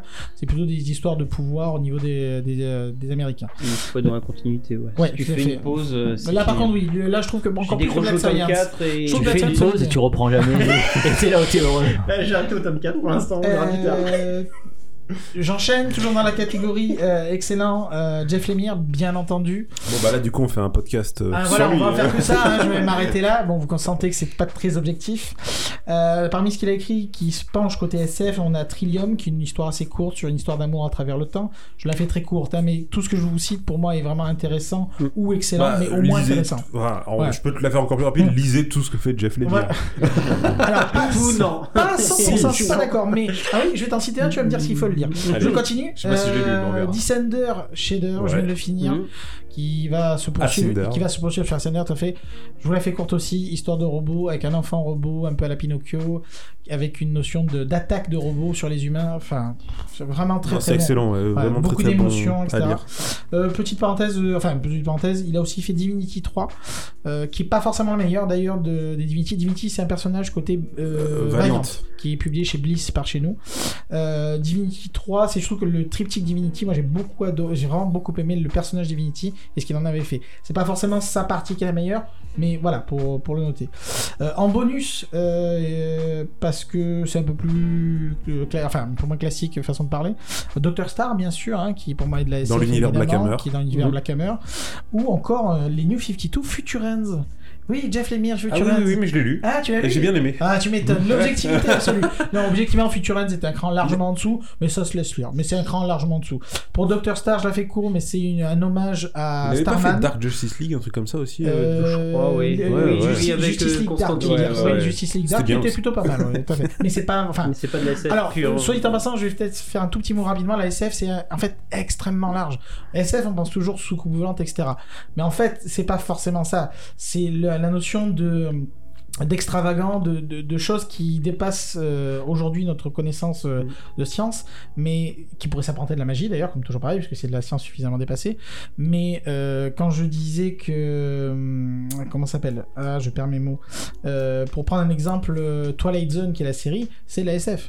Il n'y a pas de secours volant, il n'y a rien, mais c'est de la SF techniquement. hein. Oui, c'est la science évoluée. euh, Tout à fait. Euh, je suis désolé, j'enchaîne un peu, mais je voudrais vous parler de tellement de Mm. personnes. Euh, Brian Kevogan, un auteur majeur de comics. Euh, soit dit en passant, euh, Remender, 46 ans, Jonathan Hickman, 46 ans, Jeff Lemire, 43 ans, Brian Kevogan, 42 ans. Vous sentez qu'il y a quand même un truc qui se dégage de cette génération-là, qui a quelque chose, qui a, qui a vraiment des choses à raconter. Euh, pour Kevogan, moi, ce que je vous conseille, ce que je trouve intéressant, c'est Ex Machina qui est une série qui euh, retrace l'histoire du maire de New York qui était en fait un ancien super-héros. Je vous la fais courte, c'est un peu plus compliqué que ça, bien sûr, mais c'est assez intéressant. Euh, pas mal de côté politique hein, quand même là-dedans. Saga, évidemment, j'ai envie de dire, je, je pense pas que je vous ferai le- l'affront de vous dire ce que c'est, mais néanmoins, le, comme l'a En tout cas, pour les fans de comics, voilà, euh, c'est c'est quand même un incontournable voilà, euh, qui est qui a est- reçu plusieurs prix. voilà, qui- c'est c'est le comics à lire quand on lit pas de comics, comme on dit dans le Oui. milieu. Euh, vraiment euh, excellent. Euh, We Stand on Guard, qui est un one-shot, qui est assez, assez sympathique, qui, cherche pas trop à réinventer le, le qui part du principe que les Canadiens et les Américains se, sont mis sur la poire. Euh, avec euh, bien sûr des mechas et tout ça, hein, puisque si, voilà. Euh, Paper Girl, excellent, mais quand vous me dites que c'est difficile à suivre, Paper Girl, techniquement, c'est pas évident de savoir où il va Mais c'est vraiment très pas bon. poursuivi, j'avoue. Ouais, que- c'est pas évident, mais c'est vraiment super intéressant. Là, le- la notion, c'est les voyages dans le temps. Donc, forcément, qui voyage dans le temps dit c'est un peu compliqué. Mais ça mérite de faire un petit effort, je trouve. Et oui, par contre, euh, oui, il faut s'accrocher, hein, euh, clairement. Euh, Private Eyes aussi, je pense qu'on peut le mettre dans le lot. Donc, c'est À lire, notion- à lire euh, à prix libre sur son site internet. Tout à fait. Ou si vraiment vous avez envie d'avoir du papier dans les mains, que Urban Urban l'a publié. Donc le principe est que Internet a explosé et toutes les vies personnelles de tout le monde s'est retrouvées disponibles pour tout le monde. C'est excellent ça. Donc le concept était assez excellent, bien mieux que ce qu'a voulu faire un Kibilal, soit dit en passant de son côté euh, sur Bug. le principe, voilà, un peu principe. voilà, je vais pas rentrer dans les détails, c'était pas la folie, hein, c'était pas la folie, Euh, Auteur de BD préféré des profs de français. euh. clairement. Et dans une moindre mesure, mais là, je- oui, clair, c'est clair, c'est clair. Dans une moindre mesure, je vais juste dire un mot sur euh, de, de droitier de Warren Ellis, qui est un, un auteur intéressant, mais qui est beaucoup plus irrégulier pour moi, qui m'intéresse un petit peu moins, euh, avec Transmétropolitan évidemment, qui est un peu plus vieux, mais qui est euh, euh, un peu dans l'air du temps, soit dit en passant. Toujours d'actualité. Ouais. Euh, Trees qui était assez cryptique mais qui pour l'instant n'est pas allé très loin enfin je dirais ça a plus été plus Bah, en fait, le problème, le problème c'est qu'il a arrêté d'écrire. euh, il a fait le tome 1, Mm. il a dit je vais faire une pause. Il a fait une pause de 2 ou 3 ans. mm, ouais, Le voilà. Le tome 2 est sorti. Et là, il a dit je vais refaire une pause. voilà donc honnêtement c'est J'ai voilà. le 1. Voilà. Moi, tu te débarrasses. et- l'idée de départ était intéressante mais bon enfin, voilà. ouais, ça partait bien quand même. C'est hein. pas- c'est plus intéressant qu'injection justement qui moi injection pareil dans la catégorie honnêtement le premier tome j'ai été enfin largué le deuxième tome se tient un peu mieux mais voilà là c'est pour l'injection c'est la notion de, de création d'IA hyper avancée genre quasiment divine entre guillemets et l'impact que ça aurait si elle prenait conscience un concept qu'on a déjà vu assez classique euh, je fais bah je suis Ah, désolé, t'as oublié. Shipwreck. T'as oublié Shipwreck. Euh, Shipwreck, tout à fait mais je l'ai pas encore lu en fait c'est pour Ah, ça bah, ouais, bon, voilà. bah, science-fiction et, c'est bien. Euh, science-fiction, là aussi, je pense qu'il faut avoir le, le cœur bien accroché pour bien suivre, parce que j'ai compris, Non, non, non. c'est un peu cryptique hein, quand même. Non, trop pas. Oui, bon, c'est pas les retours que j'ai eu, mais je- je- j'entends bien, Non, non, non, franchement, franchement, pour des lecteurs de SF, Mm. c'est assez facile à comprendre. Le truc, c'est qu'il y a une conscience écologique dedans qu'il faut avoir. Voilà. Ouais, bon, écoute, oui, mais je, t'es jeune, je- tu comprends plus peut-être certaines formes de narration que les anciens En tout cas, en tout cas, moi, j'ai vraiment apprécié, euh, vraiment, et je dis pas ça parce que euh, Non, je l'ai non, lettré, mais, peine, euh, mais vraiment, je l'ai. Non, mais par contre, retours, attention, j'ai retours comme euh, que les gens qui l'ont lu, qui m'en ont parlé, m'ont dit que c'était cryptique, mais ils ont aimé, hein. Ah oui, oui, Faut oui. pas dire ce que j'ai pas dit, ils ont plutôt aimé. Écoutez Euh, Comics Podcast, ils en ont bien parlé. ouais. Euh, je vais juste citer aussi trois bouquins qui font un peu parler d'eux en comics, mais pas spécialement des auteurs, parce que je vais pas rentrer, enfin, je peux donner des noms, mais pas plus que ça. John Prophet, qui était vraiment excellent, qui est plutôt de la hard science, qui était euh, donc de Brian Graham et Simon Roy, qui est disponible chez Urban, créé par Rob Liefeld, hein, si tu nous entends. hein. Mais ne vous fiez pas à ça, ça n'a rien à voir avec l'affaire Rob Liefeld. Beach Planet, qui a pas mal marché aussi, de Kelly Chez et. Letter 44 aussi chez, Chez Glénat. De Charles Saul. Euh, bon, je les ai pas lus, mais les critiques sont plutôt Ouais, bonnes, ça marche bien, plutôt ouais. bien. Voilà, C'est très, très euh, bien. voilà. Donc, vous voyez, c'est, enfin, il y a vraiment une pléthore depuis euh, quelques années, c'est pas bien vieux tout ça, où vraiment, en- rien qu'en 5 auteurs, vous avez vu tout ce que je vous ai cité, Ouais. vraiment, on sent qu'ils essayent de, de Surtout que là, ça, tout ce hein. que t'as dit, c'est des titres qui datent des années Ah, 2000, Oui, voire 2010 voilà, c'est plutôt. À hein. tout casser, à part le Transmétropolitain, parce que c'est historique et je voulais juste le placer. Mais oui, on est dans 2000 plus, plus même. Donc oui, c'est vraiment au nouveau, entre guillemets récent, même si le temps passe vite, on est bien déjà de 2020 bientôt. Euh, donc oui, c'est vraiment, c'est des bonnes choses. Globalement, après on aime, on n'aime pas, on accroche ou on n'accroche pas, ou c'est complexe ou pas assez. C'est comme d'ailleurs dans les bouquins, hein, je veux dire, il y a certains pareil, bouquins hein. de SF, euh, pour les lire, faut s'accrocher, hein, honnêtement. Donc oui, c'est toujours pareil. Trouvez votre compte, jetez un coup d'œil à ces bouquins. Il y en a pour tout le monde en tout ah, cas. il y a vraiment pour tout le monde. Alors le temps file, donc je vais faire très court, mais je voulais signaler aussi que clairement on vit aussi un très bon renouveau en termes de cinéma et de, et de séries. Euh, que ce soit avec Neil Bootcamp qui fait des choses vraiment hyper intéressantes, pas toujours euh, réussies, mais qui a vraiment une approche vraiment hyper intéressante avec les Elysium, les Chappie, euh, les District 9, la série de shorts qu'il est en train de faire. Mm. Franchement, euh, ça vaut le coup de s'y intéresser. Tout n'est pas parfait. Il y a un peu tout, il est un peu jeune aussi dans son approche. Il a 39 ans quand même. hein. Le mec, quand tu, quand tu jeune, cites- ouais. voilà, quand tu dis tout ce que je viens de dire en film, qui est certains qui sont vraiment pas mal réussis, je trouve ça plutôt pas mal. Euh, Denis Villeneuve, Denis Villeneuve qui est une, une étoile montante à suivre de très très très près. Clairement, ouais. Euh, on lui doit Arrival, euh, Ouais, on lui doit Blade Runner, et il arrive avec du Dune. Autant vous dire que. On lui souhaite bon courage pour Ah, Dune. alors, hein. par contre, on lui souhaite du vrai bon Le courage, tournage hein. vient de commencer d'ailleurs et ah, on par lui contre, le souhaite, casting, alors je vais pas en parler un- là, casting mais cinq le casting étoiles. aux 5 mais on étoiles. lui souhaite vraiment bon courage. S'il hein. arrive à tirer ce qu'il a réussi à tirer de Blade Runner 2049, qui est un chef-d'œuvre, même mais s'il qui n'a pas pas malheureusement. marché. Franchement, voyez-le. Euh, Ridley Scott, là par contre, dans le mauvais sens du terme, parce que malheureusement, lui a raté son retour pour le coup. Euh, à coup de Prometheus, d'Alien Covenant, c'était pas la folie. Ouais, The Martian, bien. par contre, était bien. Ouais, The Martian était Martian bien aussi. En français, c'est euh, Seul sur Mars. Seul sur Mars, ouais. Euh, mais bon, pour dire que voilà, il y a quand même aussi de ce côté-là renouveau avec des anciens. Euh, Ridley Scott, vous savez quel âge il a, soit dit en passant Oh, il a bien une soixantaine, non 81 ans. Non, non, Oula. 80, 80. 81 ans. Alors du coup, je suis un peu plus indulgent, mais 81 ans quand même. hein. Euh, Gigi Abrams, bien sûr, parce que un mec qui a fait un Star Trek et un Star Il est Wars, pas a visionnaire, il vit dans le futur. Voilà, euh, autant vous dire que ça mérite un chapeau quand même. Euh, Merci Gigi. Euh, Lost aussi, c'est de la SF qui, est- qui était pas Ouais, mal son c'était bébé. bien. Euh, sauf la fin. Et Christopher Nolan avec du Memento, du Ascension, du Interstellar, qui est loin de lui aussi d'être un amateur. Donc vous voyez, je vous ai cité beaucoup de choses. Je pourrais parler de Gravity, de Passenger, de Life. Euh, les trois derniers que je vais vous citer sont un peu moins pertinents que les précédents. Gravity. Gravity, oui, mais c'est Voilà. Gravity, c'est une expérience. Le film en lui-même, euh, Oui, voilà, est c'est surtout une expérience. Et pour vous dire, voilà, et tout ça, le retour des grosses licences, parce que le retour de Star Wars, le retour de Star Trek, le retour de, de Alien, malgré tout, que ce soit bien ou pas, c'est pas la question, mais il y a vraiment un renouveau qui se fait. Et on Retour le de voit Men aussi- in Black. le retour, je l'avais oublié, Gantre. Euh, le retour de Twilight Zone, comme je disais aussi, qui revient. Euh, non, vraiment, il y a vraiment une, une nouvelle. euh, c'est hyper dynamique, c'est agréable. Même Netflix essaye de s'y mettre Bah avec ouais. des, des Orville, comme on en avait parlé. Bah, Love, Death, euh, Robots. euh, euh, Black The Mirror, Death OA. Robot, The OA, Altered Carbon, Ouais, Lost in ouais, Space. ouais, plein de Alors, encore trucs, une hein. fois, tout n'est pas bon, tout n'est pas parfait. Euh, L'Altered Carbon, par exemple, c'est une bonne idée, mais la réalisation est un peu moyenne. Mais honnêtement, voilà, on vit vraiment une époque super cool, je trouve, pour le. C'est les moyens la aujourd'hui. Il y a les moyens Et il y a les techniques qu'on moyens n'avait pas il y a suivent, 20 ou Dieu merci, 30 C'est beaucoup ans. plus facile. hein. C'est beaucoup plus facile de Alors, faire de la pourtant, On en SF. faisait aussi à l'époque. Oui, Doctor Who et Star Trek On en faisait, mais qu'on peut en faire, quoi. ça passait difficilement à cause Mm. visuellement c'était compliqué. Mm. Ça paraissait tout de suite un Il peu fallait des être très fois. ingénieux. Aujourd'hui, c'est très facile. Mm. N'importe qui avec un bon ordinateur, Bah, tout ça peut la faire. suspension de crédulité à l'époque c'était plus compliqué. C'est-à-dire voilà, que là, c'est on ça. voyait un truc qui marchait pas, on était là. Ah, ouais, je, ça ah, marche pas. Et aujourd'hui, Parce que euh, quand on voit les films d'horreur de l'époque avec des coutures sur les qui c'est. C'est pas pareil le C'est film d'horreur. Ah voilà, non, là c'est c'est complètement différent. Le film d'horreur d'époque fonctionne mieux qu'aujourd'hui. Le sang d'époque fonctionne mieux que le sang synthétique. À l'inverse, la SF, Je c'est juste que quand on voit les films d'horreur des fourmis géantes, on se dit mais comment on a Mais là, pu tu vas croire trop ne loin. serait-ce qu'une Tu vas trop loin. Il Ce faut qu'il y a, c'est parler qu'il y a un de. public du- qui s'est habitué à des choses et par contre effectivement on vit une époque où on est habitué à la perfection à l'image Bah et oui. que le moindre défaut Regarde. nous pète aux yeux. Par exemple, François, François a trouvé Captain Marvel plutôt réussi niveau effets spéciaux, alors fait, que Parfait, même. sortant d'Alita, je vais voir Captain Marvel, je me dis mais ce chat, mais à chaque fois qu'il sortait, je, je n'y croyais pas. quoi. Et moi, je croyais qu'il était vrai. Parce que je viens d'une époque où il y avait des, je voyais des câbles ou des choses comme À ça. moi. bah, je, je suis désolé, je déborde un peu. Alita, puisque tu en as parlé, était sympathique, mais ça rate quand même pas Non, mal de non, choses non, par non. rapport au manga. Je suis, je suis pas d'accord. Je, Tu as lu le manga? eh ben, je suis en train de le lire. Ouais, et ben, Et ben de le franchement, lire. et ben franchement, je pour l'instant, euh, sachant que ça s'inspire vraiment des trois premiers tomes, on en reviendra Ouais. sur notre émission. mais Ouais, je suis désolé. Juste je pour dire je le trouve quand même super intéressant. Ah comme non, film. non, mais Et mais j'ai le problème c'est qu'il faut un deuxième quoi. Non, mais d'abord, il n'y aura pas de deuxième. Mais si, si, parce que le marché chinois va aimer. Ouais, on en reparlera. C'est On juste pour dire que. Euh, On en reparlera, on fera un truc Tout pour à fait. deux. Alita, c'est du steampunk et le film n'est pas steampunk. Mais moi, je- Même n'importe si quoi, film quand est tu bien. regardes le manga, c'est pas steampunk, pas autant ça, que ça. ça a pas autant que ça, le les gars. steampunk. Pas autant que ça. Allez, de toute Pas façon, autant que ça. On, on se fera un petit podcast là-dessus si vous Pas voulez. autant que ça. Moi, franchement, je pense que c'est dans vos têtes que c'est steampunk, mais ça l'est Le pas autant que ça. steampunk a été inventé par William Gibson avec Non, mais- Neuromancien en 84. C'est une manière de parler C'est du dans cyberpunk, l'univers du quoi, du C'est manga. cyber- cyberpunk, c'est vrai. Je dis Ah, n'importe attention, quoi. mélangeons pas tout. La prochaine fois, je faire ma gueule.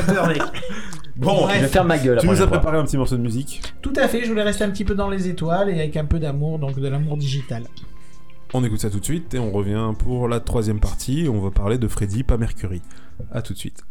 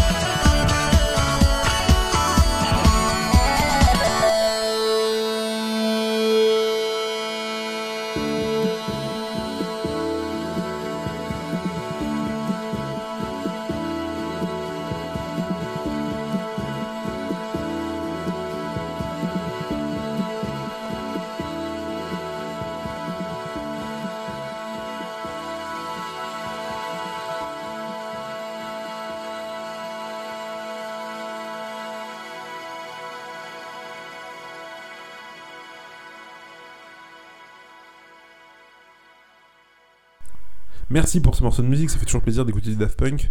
On va tout de suite passer du coup à la troisième chronique par Mathieu. Tu vas nous parler de... De Freddy, mais pas Mercury, Kruger. bon, ils sont aussi moches l'un que l'autre, mais ça après, c'est pour mon perso. Bah, il y en a un c'est la peau, l'autre c'est les dents. Et la moustache. Ah, on tire à balles réelles, donc je je n'étais pas au courant, hein, excusez-moi. je- Freddie Mercury quand même. Ouais, c'est pas grave, bref.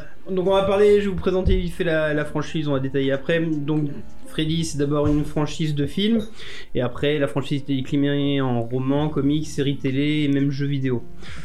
Donc on va vite fait attaquer les films. Donc le premier film, c'est le plus important, il sort en 84. Il est écrit et réalisé par Wes Craven.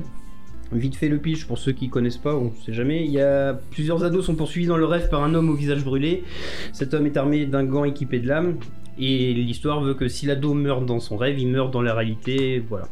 Donc c'est un film vite fait qui est donc écrit et réalisé comme j'ai dit avec Wes Craven. Le rôle principal, donc il y a Heather Langenkamp qui joue Nancy de mémoire, et surtout il y a Robert Englund qui joue Freddy. Donc c'est ce qui donne tout le charme au film et tout. Le budget était de 1,8 million. Il a rapporté 25,5 millions de dollars aux US.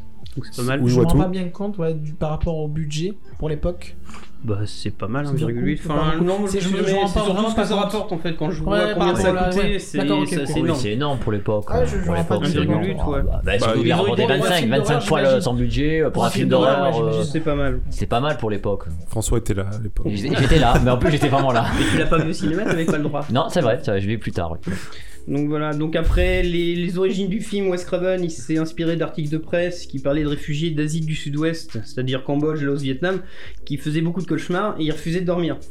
Donc certains d'entre eux sont morts dans leur sommeil en fait. Les médecins ont appelé Dans leur sommeil Dans leur sommeil en fait. Bah, Ah, ils refusaient de dormir parce qu'ils revivaient toutes les horreurs qu'ils ont vécues en fait. Ouais, et bah, guerre, quand ils s'endormaient en fait, ton corps est pas fait pour ne pas dormir. Oui, oui, Un moment ou un forcément. autre, Voilà. Donc ce syndrome a été appelé syndrome de la mort asiatique, donc c'est légèrement raciste, donc ils ont appelé, renommé ça syndrome Brugada. C'est déjà un peu mieux. Pourquoi? Il y a une raison euh, Tu connais la raison ou De quoi, de Pourquoi quoi? Brugada? Enfin, ça veut dire Ça, quelque je chose sais, hein, euh, ils ont renommé, mais euh, En général, c'est le médecin. les ou un médecins, comme voilà, ça. Enfin, en général, c'est pas. Ou, ou le je- patient. Ouais. Sur lesquels, mais c'est l'un ou l'autre. Enfin, en général, il faudra confirmer, mais. mais voilà, je vais pas chercher plus que ça, parce qu'après. oui, oui, Déjà, c'est je, je comprends, ce genre d'histoire, enfin bref. Le nom de Freddy Krueger, quant à lui, c'est dû à un gosse qui tyrannisait Craven dans son adolescence. Donc le mec, il s'est fait plaisir à le mettre en méchant et tout. Mais ce mec-là a déjà eu le droit à une reconnaissance entre guillemets par Craven dans son film euh, La dernière maison sur la gauche avec le méchant qui s'appelait Krug et pas Kruger mais voilà le mec je pense que voilà traumatisé réellement. Ouais, gros, gros traumatisme. Voilà. Après, ce qui définit aussi le perso Freddy, c'est les couleurs du pull qui sont rouge et vert pour ceux qui connaissent pas. Elles ont été choisies car ce... il a lu une étude médicale qui disait que ce sont... c'était celles qui piquaient le plus les yeux mis ensemble parce que rouge et vert c'est c'est franchement dégueulasse. Sauf que c'est Ah, une c'est pas signature visuelle. euh, C'est bizarre parce que c'est les couleurs de Noël. J'allais dire, ça- ça- quand Ouais. on pense les lutins du Père Noël. bah, voilà, après chacun fait. Bah, Mais ça c'est. quoi. euh, ouais, voilà, je pense que c'est. euh, il y a un... Symboliquement, ça doit être fort, quoi.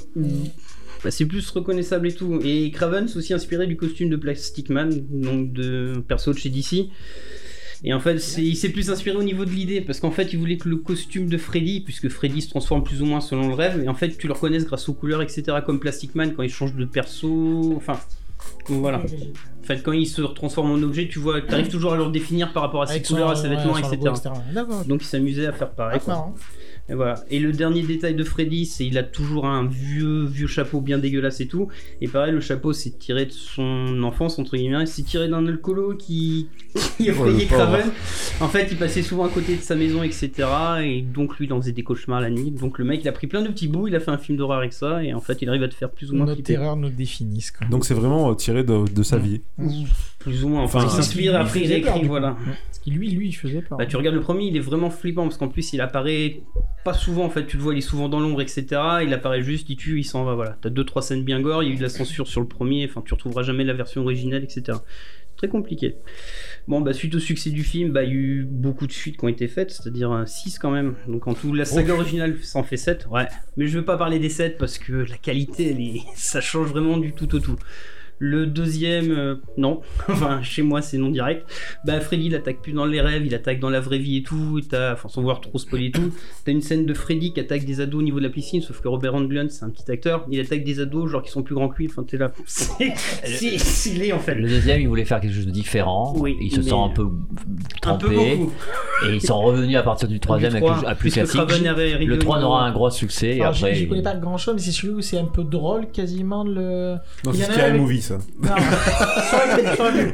non mais il y en a un où il y a le contrôleur Nintendo et tout. Sur la enfin, fin, c'est le plus sixième, tard, celui-là. c'est plus tard. c'est plus Après, ça va, ça va devenir en, Oui, voilà. ça va Enfin, bref, je- dériver je- en n'importe je quoi. roule pas ouais. les étapes. Non, non, mais voilà. Et en fait, donc en 85, il y a eu la revanche de Freddy. Après, j'ai pas noté les chiffres, mais ça a marché quand même, puisqu'ils Oui. ont continué. Voilà. Le 87, c'est Les Griffes du Cauchemar en français et en anglais, c'est les Dream Warriors. Donc Raven était co-scénariste, donc ça a aidé aussi à faire que le film est un peu mieux. En 88, t'as le Cauchemar de Freddy. Donc là, déjà un an après, il relance un film. Sauf que bon, le scénar, ils se sont pas fait chier. C'est le même pitch, genre, bah, les ados vont mourir. Donc après, t'as 89, t'as l'enfant du cauchemar. Donc c'est. Oui. J'ai une toute petite question. C'est toujours Wes Craven derrière ou... Non, non, il y a juste le troisième, il est revenu pour le septième. Et après, il y a d'autres réalisateurs, ouais, etc. Mais Il n'avait pas. En fait, les, droits appartenaient à la compagnie de cinéma. Ouais, voilà, comme souvent. Et Craven, en fait, pour lui, c'était. Enfin, tu regardes le premier, ça suffit. Moi, j'ai acheté le coffret en truc, je me dis, j'aurais dû acheter juste le premier. Il les était, autres, il euh, était crédité comme Voilà. pro- Comme- coproducteur, comme mais en fait, voilà. il- voilà, c'est tout. 91, t'as la fin de Freddy l'ultime cauchemar avec le contrôleur Nintendo, bref. Et trois ans après, en 94, t'as Freddy sort de la nuit, donc ça marque le retour de Craven au scénario et à la réalisation. Moi, je sais que c'est un des premiers que j'ai vu, j'ai vraiment beaucoup aimé, puisque t'as un côté méta en fait. Donc Freddy essaye de revenir dans la vraie vie, les acteurs, réalisateurs, etc. jouent plus ou moins leur rôle et ils essayent de, de tuer. Méta. Voilà. Après, ça plaira pas à tout le monde. Je sais que François a pas trop aimé. Voilà. Freddy a une nouvelle tronche en plus. C'est plus un gant en cuir, c'est moitié de l'os. Enfin, moi, j'ai aimé le design. Après, pareil, c'est voilà. Donc, c'est un film dans le film. Après, euh, bon, Craven, il leur fera- particulier.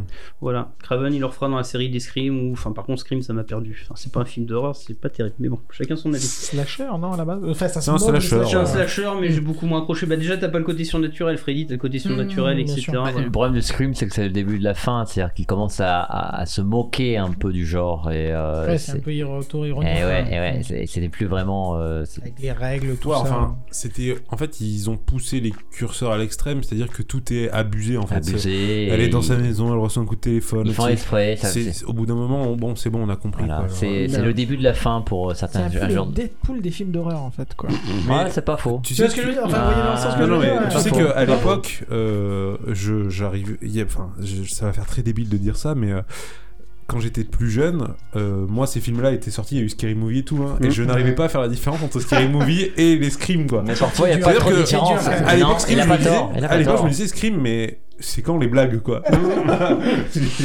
et du coup, bah, j'étais là, putain, mais c'est fou. Et après, en grandissant, je me suis dit, ah oui, d'accord. Dans les années très jeune. 90, c'était la mode de, de parler du genre, donc c'était méta justement. Donc Scream, Voilà. c'est ça en fait. Ah bah, ça commence à parler du Scream, genre. C'était juste après, ouais. mais- c'est juste dans les années 90, donc ça commence à se moquer du genre, à parler. euh, bon. Je sais que c'est pas. Enfin, je sais que Freddy, il avait un côté genre classe. Enfin, enfin, le mec, il est reconnaissable parce que je disais, il y a plein de caractéristiques. Il a créé- charismatique. Il est Voilà, charismatique. alors que- Euh, Craven, il a créé un boogeyman Voilà. qui est resté Alors que Scream, mythique. toi, pour Scream, bon, oui. c'est juste des ados qui se plantent entre eux. Voilà. Là, oui, enfin, rien à foutre. Le masque est resté plus célèbre que le film, j'ai envie de dire. C'est ça. Oui. Oui. Donc la qualité de ces suites, ce que je disais, c'est varie beaucoup en fait. Chacun de se faire son avis. Il y en a, il y a des morts qui sont plus rigolotes beaucoup que d'autres. Après voilà et après c'est pas ouf non plus. Donc le premier suffit. Du coup, enfin, pareil, je- j'y connais pas grand chose, mais j'imagine que même sans parler d'humour, vu qu'on parle de cauchemar, ça, il y a beaucoup d'inventivité. Oui, c'est ce que je disais. C'est pour ça que ouais. les couleurs, il avait fait un truc où tu peux le reconnaître n'importe où. Mm. C'est-à-dire qu'à un moment tu fais ah bah il va arriver là et tu le vois le truc. Et après voilà. Après ce qu'il faut voir aussi, c'est que Freddy plus ou moins, ce qui est, enfin dans le premier surtout. Après le reste c'est plus visible. C'est qu'il mélange toujours, le- enfin la frontière entre la réalité et le rêve. Il te perd. Donc ce qui fait que des fois t'es là, il rêve ou pas Et donc euh, ça plaît plus ou moins voilà. Bon après il y a faut noter qu'il y a beaucoup d'acteurs de d'acteurs de premier plan qui ont joué dans la série quand même. Il y a eu Johnny Depp, c'était son tout premier rôle dans le Mm. premier. T'as eu John Saxon qui a fait un film avec Bruce Lee, je sais plus le titre, mais euh, voilà. Il y a aussi Laurence Fishburne, c'est pas un de ses premiers rôles, mais c'était avant qu'il fasse Morpheus et tout. Il est dans le 3, je crois. C'est vrai Ouais. Purée. Et en fait, sauf que pareil, il est crédité Larry Fishburne, t'es là. C'est C'est Larry. l'autre dans le fond là-bas là. C'est peu près ça, Ça. il a, il a Et n'est pas Samuel voilà. Jackson, pour ceux qui comprendront la référence. T'as Patricia Arquette aussi, et puis t'as. Moi ça m'a fait plaisir, je l'ai reconnu par hasard vraiment dans le sixième, donc faut vraiment aller jusqu'au bout quand même. T'as Alice Cooper en fait qui joue le père de Freddy avec une vieille perruque, etc. Et c'est super fun, il a une scène, c'est là, il s'est fait plaisir et voilà. Donc après, euh, bon. Après je disais, il y a eu d'autres films, donc j'ai fait plusieurs impasses. Enfin, il y a Freddy versus Jason, je l'ai vu il y a très très longtemps. Ça vend du rêve sur le papier, non? Non, Non? non, non, non, c'est, enfin, c'est un spin-off, mais c'est vachement, enfin, c'est dispensable. C'est mon point de vue pareil. Il y a des gens qui trouvent ça bien, non. Allez, Enfin, Predator quoi. Ouais, bah oui, clairement. Bah, le même genre, voilà. Ouais, C'est- voilà. C'est nanar peu assumé, j'imagine. Batman Judge Dredd. hein. Mais bon, ça, ils avaient prévu de faire ça dépend desquels on parle. Il y avait, ils avaient mélange pas, euh, Il y a eu un succès quand même commercial de. Mais tu vas te taire. ouais. Il y a eu un, succès commercial de Freddy versus Jason et tout. Ils avaient prévu de faire une suite en film, mais finalement les, ils l'ont pas les fait. films d'horreur rapportent toujours parce que ça coûte jamais très cher à faire et ils rapportent toujours un peu d'argent donc ils font toujours des Ouais, suites. mais les finalement ils l'ont pas fait. C'est pas plus mal. Mais ils l'ont sorti en comics. C'est ce que je parlais de l'autre ça fois le marche toujours, les films d'horreur. Freddy Ça versus Jason. ils ont rajouté H en comics. Hein mais Il y a- une question de mode aussi. hein. Et après, ouais, la mode. Qui est en train de re- Là aussi, qui est en train de revenir, je trouve aussi. hein. Les films d'horreur, Ouais. plus ou moins. Après, ça dépend. Ouais, en bah, public, hein, parce que ça n'a jamais disparu. Get sûr, hein. Euh, Ah oui, Us, euh, tous les trucs Ça- à la con American Nightmare, euh, je sais pas quoi. euh, Ouais, mais ça, c'est pas pareil. Enfin, je sais pas, je trouve Bon. que c'est pas le même état d'esprit des Non, années non, mais 80. Pour Mais moi, bon, ça après- reste dans le fait qu'on peut se permettre de refaire des films qui fonctionnent, y compris pour le grand Ah mais tu vois, c'est ce que je disais sur les Freddy et tout, c'est plus ou moins rigolo. C'est-à-dire que Oui, tu y vas, complètement. tu vas manger du popcorn. Maintenant, si on va faire des trucs sérieux, enfin genre The Human Centipede, enfin voilà, si vous savez pas ce que c'était, cherchez sur internet, vous allez Oh rigoler. là là là, not safe for work. Je coupe, je suis désolé, hein, je précise. Not safe for work, Voilà. je le redis. Il y a des trucs comme ça où c'est du torture porn, c'est on va te faire voir du, du gore, mais c'est Ouais. même pas rigolo. Tu vas, enfin, je sais pas, j'aime pas l'état d'esprit. Si tu veux, j'aime beaucoup les années 80 avec les réanimateurs, les Evil Dead, etc. Où t'avais un côté fun là, c'est juste on se prend Ouais, mais regarde, sérieux. par exemple, euh, l'année dernière, il y a quand même Sans un bruit, qui est un Je considéré vu, comme un film d'horreur. Euh, Hérédité, que j'ai pas vu, mais qui apparemment est vraiment flippant. Il y a eu Ghostland, il y a eu Halloween, euh, le nouveau, Oui, celui-là, qui oui. était excellent. Oui, mais tu Enfin, reprends des vieilles franchises, ça, c'est pas ouais, des mais- nouveautés. Ouais, mais Sans un bruit et Hérédité, pour le coup, euh, Sans un complètement bruit, neuf. j'aimerais bien le voir. Slenderman, bon, même si, euh, voilà. American Nightmare 4, qui est une suite. Une suite de suite. euh, Euh, juste en tête, je comprends pas qu'il y en ait autant. C'est vraiment un si gros succès que ça, Nightmare 4. euh, un quoi. peu quand même. euh, Enfin, C'est le truc de la purge. hein, oui, c'est ça, c'est la purge. C'est ouais. fou, quoi. 4. Mais surtout que, en fait, c'est même pitch, on reprend des situations fois, un peu différentes. Ouais. Bon, voilà, c'est normal que ça marche. ça coûte pas cher à produire. exactement À partir du moment où ça coûte pas cher, ils peuvent en faire plein. C'est le ça rapporte toujours. d'horreur, quoi. Ça rapporte, ça rapporte. Bah Freddy dans ce cas-là on Niveau, vieille, vieille, euh, vieille licence, il y a eu euh, Hellraiser euh, Judgment. Enfin, que des trucs comme ça. Oui, donc, enfin bon, Hellraiser. et euh, les films d'horreur, c'est pas fini, quoi. Et tu nous parles de la série peut-être Freddy Non, bah déjà il y avait le remake aussi, mais j'ai pas vu non plus parce que Freddy sans Robert Englund, Bon, la- le, le remake truc. est indispensable. Hein. voilà, C'était vraiment les l'époque des remakes où ils ont fait des remakes de tout, mais Voilà. le Freddy est vraiment une, une Ah, erreur. voilà. même. Ah, surtout que je trouve que contrairement bah, à ça qui a réussi à avoir un bon, un bon acteur, là vraiment pour moi, enfin je pense que c'est le cas de beaucoup de monde, Freddy, enfin, c'est comme je dis, c'est Robert Englund, il y a, c'est non négociable, c'est personne d'autre quoi, tu vois. Bah voilà.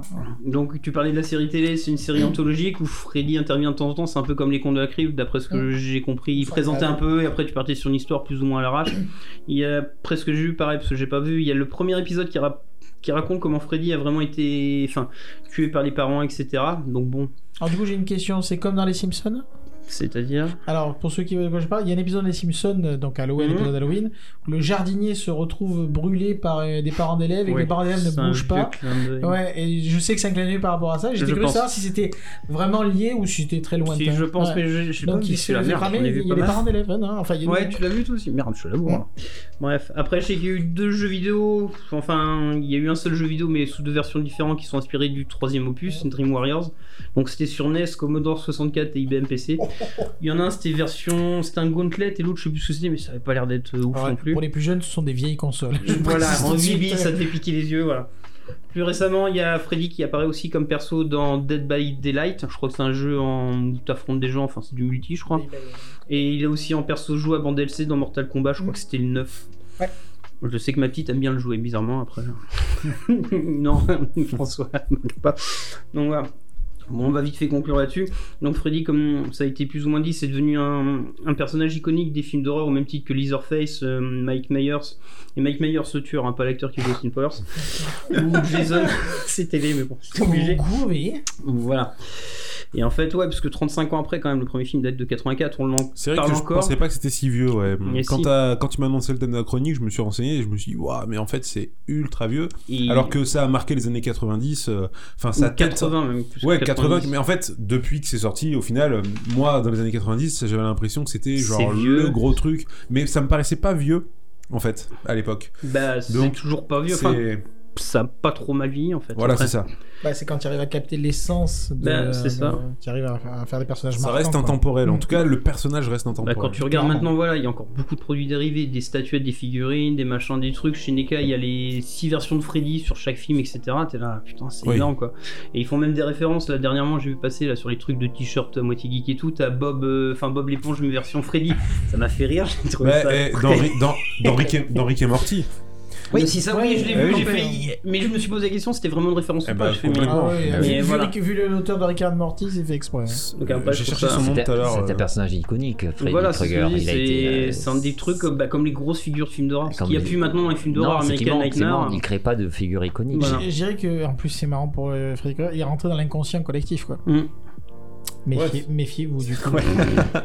Il vit Il peut, peut Et c'est peut-être dû aussi au- à l'évolution du perso, c'est-à-dire que le premier c'est vraiment le croque-mitaine qui fait flipper, il est pas mis en avant, et petit à petit dans les films à la fin tu regardes plus le film pour voir un film d'horreur pour avoir peur, tu regardes la façon dont il va, il va réfléchir pour tuer les ados, ce qui fait que des fois ça dure 5 à 10 minutes et t'es là, ça te fait bien marrer mais c'est pas... Enfin que limite tu t'en fous des ados, c'est juste des, des sacs de sang. Il faut avouer que son look, Non, non mais c'est vraiment Sans- du cartoon en fait. c'est- son look et ça. et- et- Mais il y a tout, oui, il y a le l'invention jeu est géniale. de- Le, le, le gant, le gant avec des Voilà. griffes, euh, le chapeau, le, le- le pull, c'est magnifique. Il a fait une belle invention, quoi. C'est euh, ça. Et mais il y a le côté malsain en fait costume, hein. du le premier faire. parce que le premier quand Le même. on premier parle- est malsain, après ça On devient. parle d'un tueur d'enfants et à la base ça devait même être un, un- un violeur d'enfants mais il a fait non parce qu'il y avait des affaires aux États-Unis il s'est dit je vais me faire taper dessus donc il a juste fait un tueur d'enfants c'est juste le level en dessous mais c'est pas mal quand même et en fait il bah, Et tu après- oublies c'est petit à petit c'est ça en fait donc après je trouve ça je trouve ça bien quand même de quoi de quoi? Non, rien, on parle. J'ai vu un truc et je me suis dit, ouh, il faut que je le montre avant ça.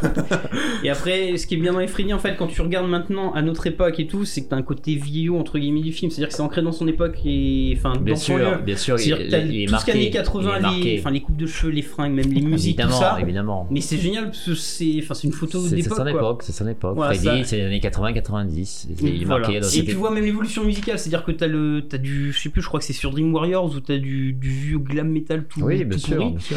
Après c'est rigolo à écouter. Et les Ouais. années 90, le dernier, je crois t'as un peu plus de grunge, etc. Évidemment, parce qu'il suit son époque. Logiquement, Voilà, on devrait quoi. le voir dans Stranger Things, donc. On Bah, pourrait- on pourrait avoir des références. une référence. je me demande si on n'a pas déjà eu une référence. Mais Bah, il y a oui. The Thing dans la première saison, etc. Vrai, donc là on trucs. arrive dans Stranger Things, on arrive à l'année 1985, donc on risque d'avoir Voilà. des références, oui, oui, oui, pourquoi pas. Putain, t'imagines On a J'espère raison, bien. putain. J'espère bien. Donc voilà quoi, après. Ils euh, nous écoutent. Quand ils écrivent le scénario, ils écoutent doit ça de la bien sûr. Du coup, ils disent, bon, on va le faire. Voilà. Donc pour conclure, vraiment, faut regarder les Freddy au moins une fois. Ça fait partie de la fin du cinéma en général. Les trois premiers, les trois Oh, premiers. le premier juste. Même Le euh, trois, le le deuxième, trois- tu fais l'impasse et tu Le sautes au 3 est troisième. très bien, le 3 est très bien. Après, ça part un peu en dérive. Bah, Peut-être le fait- dernier, le fait, dernier. Le, Le dernier, ouais, mais en fait, au milieu, ils ont essayé de faire une vraie histoire sur Freddy, Non, mais les après, ça origines, part le en- machin, et en fait, tu t'en fous. En fait, ça part en là, humour, juste ça part en humour, ça voilà. part en trop en humour après la Pas série. que, enfin, c'est un moment, c'est, enfin, il y a des règles biologiques qui sont pas possibles dans ce qu'ils expliquent dans le film. Enfin bref, sans trop vouloir spoiler les raisons du machin, tu le vois, tu t'ennuies un peu. Mais bon. Mais sinon, si vous avez l'occasion, faut regarder au moins une fois. Ce que je Et dis. quand tu disais que c'était marqué du coup années 80, du coup c'est c'est encore regardable sans trop faire d'efforts ou vraiment faut être très. euh, C'est du popcorn, c'est-à-dire que c'est comme les. Enfin, je- il y a des gens qui vont me taper, mais c'est comme les Goonies ou certains trucs, c'est-à-dire que tu te mets. Non, c'est la même chose. Les Goonies, c'est vraiment daté, c'est-à-dire que si tu te regardes maintenant, tu fais oui, enfin, oui et Ouais. non, quoi. Et Mm. sauf que Freddy, c'est pareil. C'est pas daté, c'est un film. Les Freddy, non, c'est pas daté. C'est pas daté. Bien sûr, Si, c'est daté même. dans l'époque, Oui. mais ça reste des Non, tellement mais cultes. t'auras Quand- pas Mets-toi à la place d'un gamin de 15 ans qui regarde ça aujourd'hui, Il va se dire c'est lent, ça Voilà. fait pas peur, euh, voilà. Parce que lui, il a grandi avec des euh, sauts, des, euh, Voilà, il va Ouais, dire, c'est ce que je dis, t'as un côté rigolo que tu n'auras pas dans les. C'est vrai. Il tellement de tout s'accélère. Hein, euh, Malheureusement, Voilà. oui, mais t'as raison, t'as raison, ça risque d'être compliqué, mais c'est dommage parce que historiquement c'est intéressant de voir des films Mais- anciens parce qu'il peut un gamin peut Mais regarder dit que c'était Massacre à- inintéressant. Ils y viendront. Si tu regardes Faut- Massacre à la faut tronçonneuse, temps. c'est lent. C'est-à-dire que eux, ils vont faire le chemin Non, inverse. c'est pas lent. Pour un gamin de 15 ans, oui. Non. Ouais, oui, c'est même à la vie des villes, sauf la fin, mais Massacre à la tronçonneuse ou des films comme ça, pour nous c'est génial, mais pour un gamin de 15 ans, à mon avis, il va Non, se faire chier. En fait, le truc, c'est que la Mais culture va se faire à l'inverse. C'est-à-dire qu'ils vont commencer par les films d'aujourd'hui et puis Et ils vont- essayer de ouais, comprendre ouais, et c'est revenir en arrière. intéressant. Comme quand mais tu remontes certaines musiques et tu remontes à contre-courant, Ouais. etc. Et à la fin, tu, bah, tu restes sur les bases. et Je pense qu'un voilà. gamin peut regarder comme tu que- dis, il- découvrira plus tard Freddy pour Si trouver. il commence avec ça, il va Oui, peut-être se c'est dire. ce que Parce que un peu regarde sur oui. l'autre fois, j'ai regardé sur Amazon vite fait certains bouquins d'horreur et tout. Freddy est sur la moitié des nouveaux trucs d'horreur. Chercher des bouquins d'horreur à lire, bon, il y en a pas beaucoup en fait. Mais à chaque fois, t'as Freddy qui est limite sur la couverture, genre ouais, iconique machin. Parce que c'est icône, comme Leatherface, comme Jason. Ouais, je pense euh, qu'il l'a encore plus. Euh, oui, parce qu'il y Si, parce que t'as un côté, enfin, friendly entre guillemets sur, euh, sur Freddy. Bah, Ouais. T'avais envie de. Tu pouvais pas le détester totalement. T'aimais bien. Halloween, Mike Myers, t'as aucun côté qui te Halloween, t'avais rien. Leatherface, c'est pas possible. Pas envie d'être son Jason, il est débile. Par contre, non, mais c'est un mongo. C'est un débile. Mais. Mais Freddy, Freddy, il est, Freddy, il est adorable. Quelque part, t'a- t'adores le détester. J'irais pas lui faire un câlin non Mais plus. il est marrant, Freddy. Moi, j'avais un poster de lui dans ma chambre. J'étais Il y a des choses qui ça explique s'expliquent. beaucoup de choses. ça Il était génial. Freddy. Tu pouvais pas... Robert Englund est un personnage d'abord, c'est un acteur Mais euh, voilà. très sympathique. dis, il a une gueule. Et comme Il avait une Leatherface, il a pas de Les gueule. autres n'avaient pas de gueule. Euh, Jason n'a pas de gueule. Non, c'était enfin, des masques, Il lui, il avait une gueule. un visage. Et Et il avait toujours des taglines, des, points d'humour, des taglines, des trucs comme ça. Genre, ah, un petit bon mot qui faisait rigoler. Les autres ne parlaient quasiment Mm. pas. Ils abrutis. Leatherface, ça part gémir. c'est des abrutis. Donc Freddy, il avait vraiment une personnalité euh, presque attachante pour un tueur. Voilà, c'était l'ambiguïté. Oula. Mais bon, Non, mais après, c'est du fun. on s'amuse, c'est du fun. Oui, oui, Donc tout à voilà, fait, voilà. tout à fait. bref. Eh ben écoute, merci pour cette chronique. Euh, merci pour, euh, pour tout ce que vous nous avez raconté en plus. Euh, on va écouter ton petit morceau de musique qui est. Black Sabbath, NIB, on parlait de revenir à contre-courant, c'est un des... Enfin, ça fait 20 ans que j'écoute ce morceau-là, et il y a encore 20 ans, je pense, de prévu. Donc voilà. On écoute ça tout de suite et on passera du coup après à la dernière partie qui va être des petits coups de cœur culturels récents euh, de tout le monde, moi y compris, et on écoutera un dernier morceau de musique pour finir.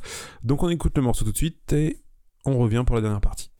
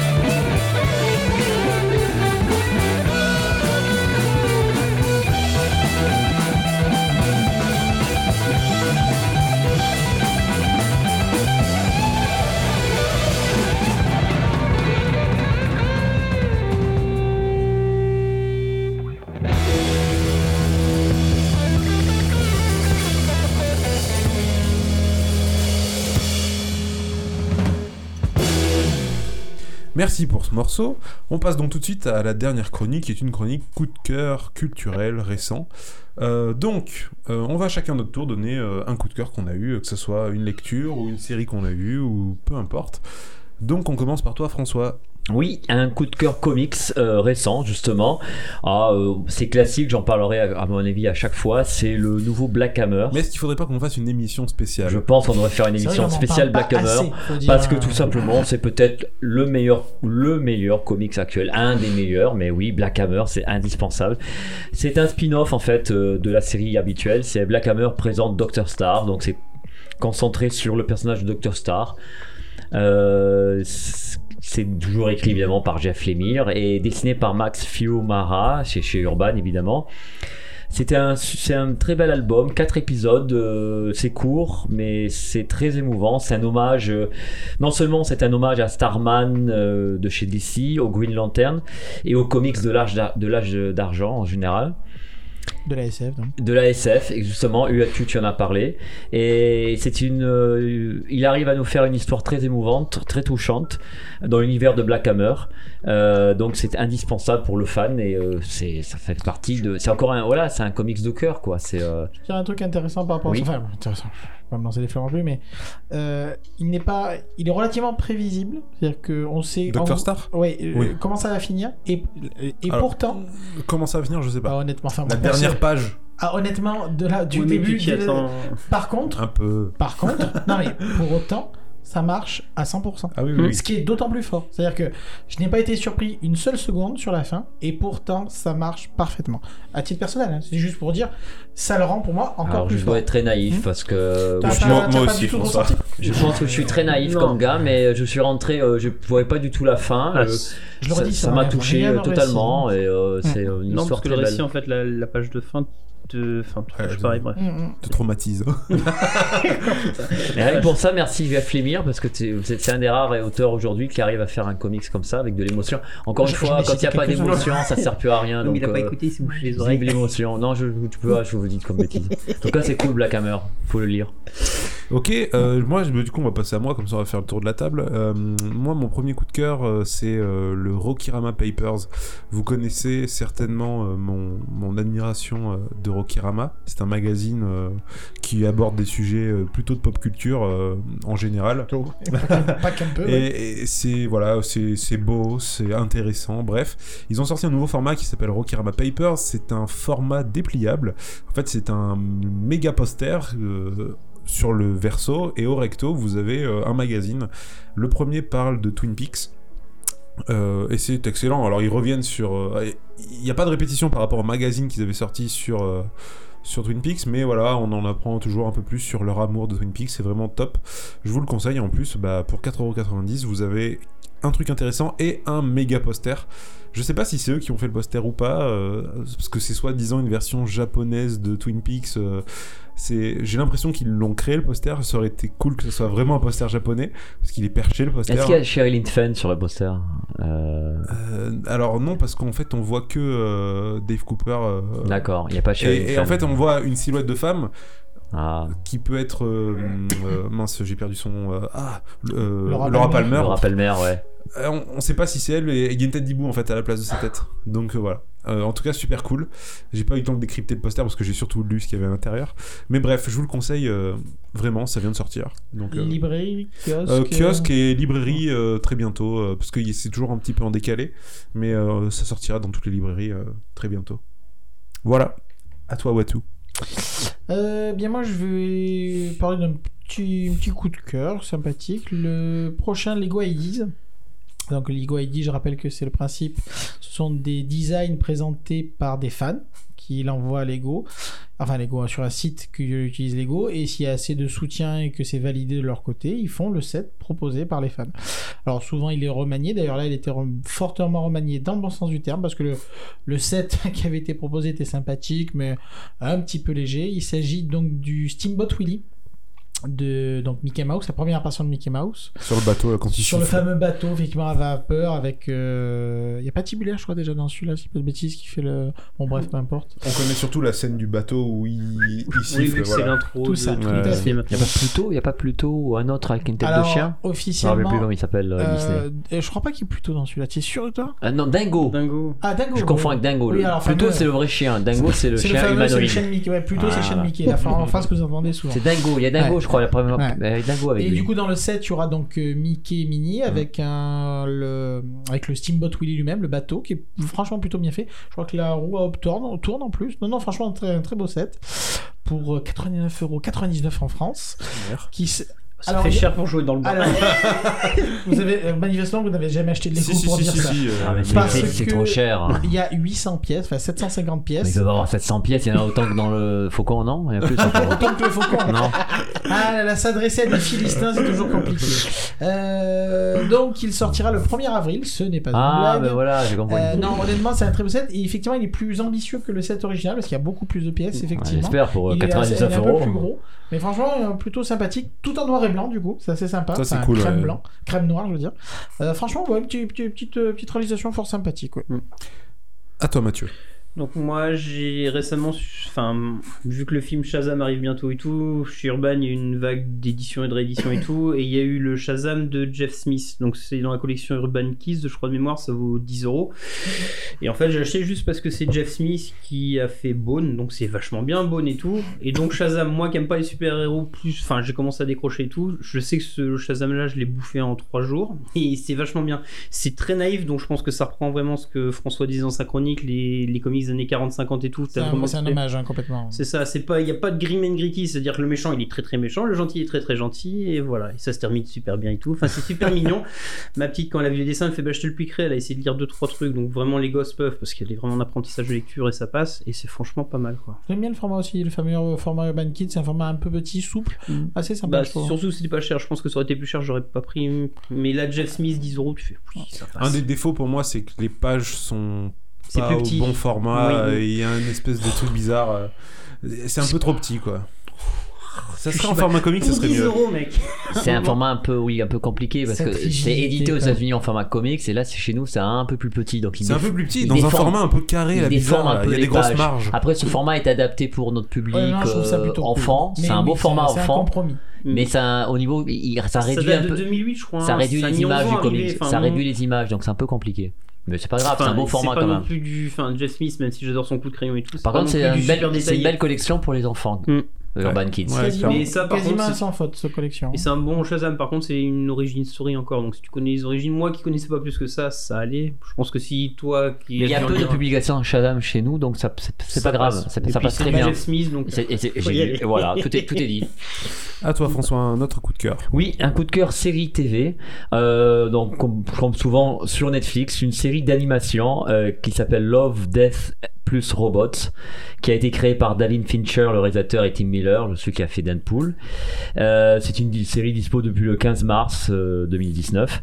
C'est une série anthologique d'animation. Il y a 18 épisodes. C'est de la SF, du cyberpunk, du fantastique.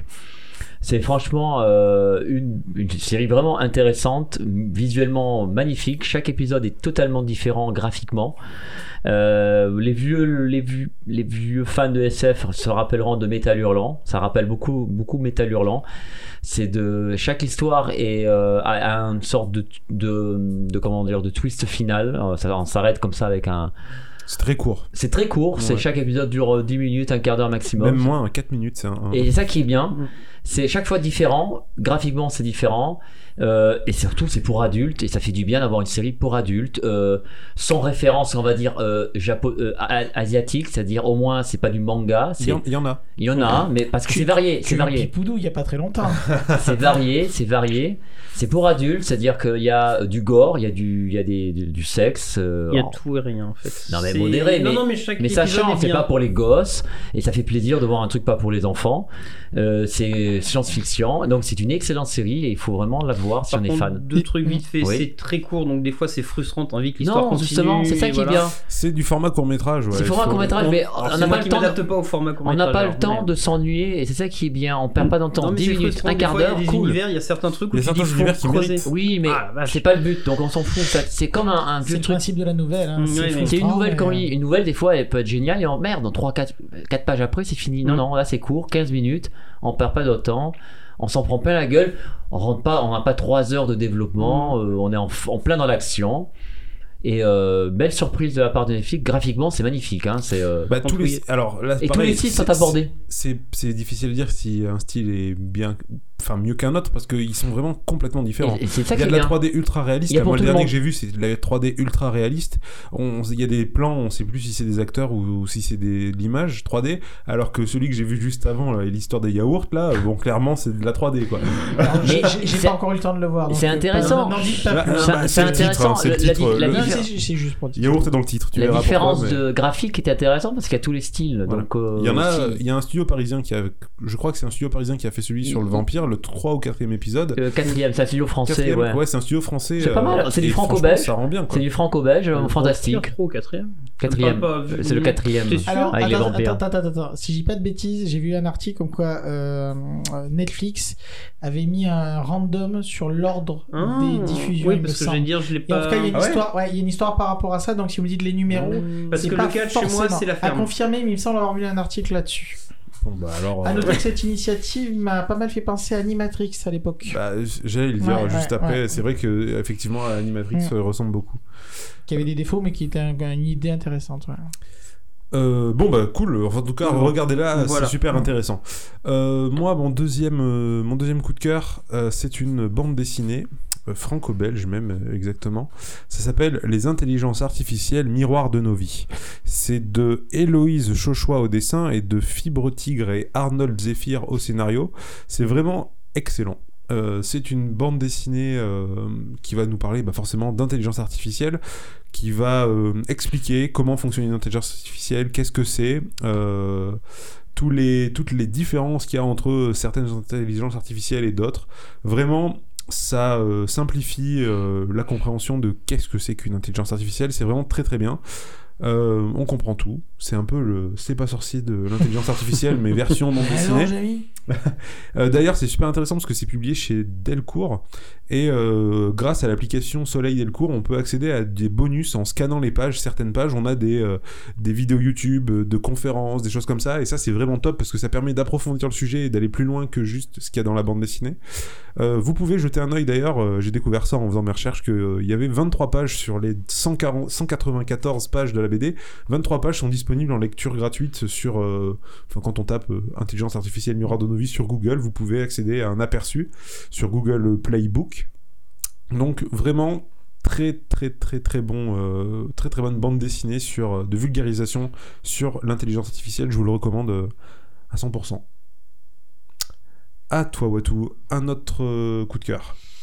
Bah alors pour le deuxième, j'avais un peu hésité entre Dora le film, pour ceux qui ont vu le, le trailer, bien sûr, évidemment, euh, ou Warrior Noon, la série annoncée par Netflix, qui a l'air effectivement... euh, Non, je plaisante.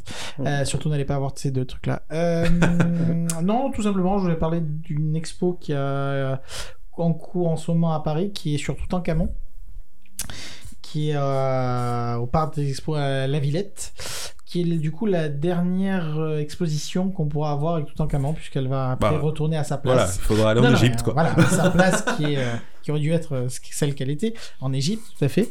Et euh, bah, du coup, voilà, c'est un peu historique. Euh, nos parents ont connu un peu la fièvre égyptienne quand il y a eu tous ces, ces, ces découvertes autour, de, autour de, des sarcophages, etc., qui avaient pas mal fait parler à l'époque. Et je trouve que c'est une occasion, effectivement, de faire une, une belle découverte. Et surtout de voir des, objets euh, bah, qui ont 3000 vraiment- ans. Vraiment, et- enfin voilà, c'est c'est assez, assez impressionnant au niveau des objets et des, de, de l'exposition en elle-même. C'est jusqu'au 15 septembre, donc vous avez un peu de temps. Donc euh, voilà, à ne pas rater, puisque c'est la dernière fois par chez nous. Mathieu, un deuxième coup de cœur. Un deuxième vite fait avec euh, la deuxième partie du film Ça qui sort en septembre, je crois cette année et tout. J'ai décidé de relire le Ça de Stephen King, le roman original, et ça se lit plutôt très très bien. J'avais lu quand j'avais 11 ans, il y a plein de choses qui me sont passées au-dessus, et là les thématiques me parlent beaucoup plus, évidemment, arrivé à un certain âge. Donc ça passe vraiment quoi. Donc si vous l'avez jamais lu, lisez-le, c'est vraiment différent du film, puisque le film il le retranspose sur une autre époque. Donc ça passe. Il y a un joli petit coffret qui est sorti en plus avec euh, tome 1 et tome 2. Voilà, c'est ça. Je sais plus chez quel éditeur, mais c'est pas mal du tout. Ça coûte pas cher. Et il y a de la lecture, il y a 1400 pages. c'est énorme. Plutôt cool donc. Voilà. Euh, eh bien écoutez, on arrive à la fin de cet épisode. Euh, bah, merci à tous les trois d'avoir participé. Merci à toi. ouais. Euh, alors, qu'est-ce que qu'est-ce qu'il faut que je dise? Parce que maintenant, il y a plein de choses importantes qu'il faut dire à la fin d'un podcast. Donc, euh, un immense merci à tous les trois. Euh, tous les épisodes sont disponibles, euh, et dont celui-ci, dans leur intégralité sur SoundCloud, iTunes, Deezer et toutes les plateformes classiques de podcast, et votre préféré aussi. Euh, vous pouvez aussi retrouver les anciennes chroniques que je poste petit à petit sur la chaîne YouTube parce que c'est long à faire. Donc pour l'instant, vous avez accès à tous les le premier épisode en tout cas euh, sur euh, la chaîne YouTube. Si vous aimez si vous aimez Dur de la feuille, n'hésitez pas à en parler autour de vous. Surtout, c'est ça qui est important. C'est comme ça qu'on arrive à faire de plus en plus d'écoutes. N'hésitez pas non plus à nous poser des questions sur l'épisode sur Twitter ou en commentaire Facebook quand je posterai le, le lien ou ailleurs si vous trouvez une façon Dans la rue, si vous Voilà. Exactement. Euh, donc on a un compte Facebook, un compte Twitter, euh, voilà. N'hésitez pas à nous faire des remarques sur les épisodes, ça nous aide beaucoup. Euh, et on se dit du coup à une prochaine fois pour un nouvel épisode. On va écouter un dernier morceau de musique euh, que j'ai choisi. Il s'appelle Hard Working Hand de Luke Temple. On écoute ça tout de suite et on se dit à très vite pour un nouvel épisode de Dur de la Feuille.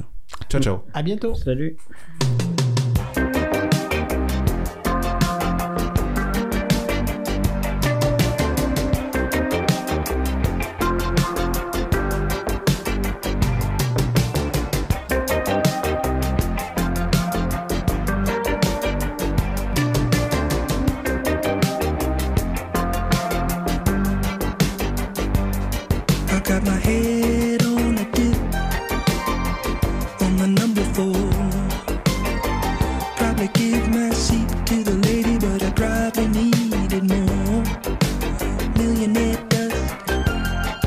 In my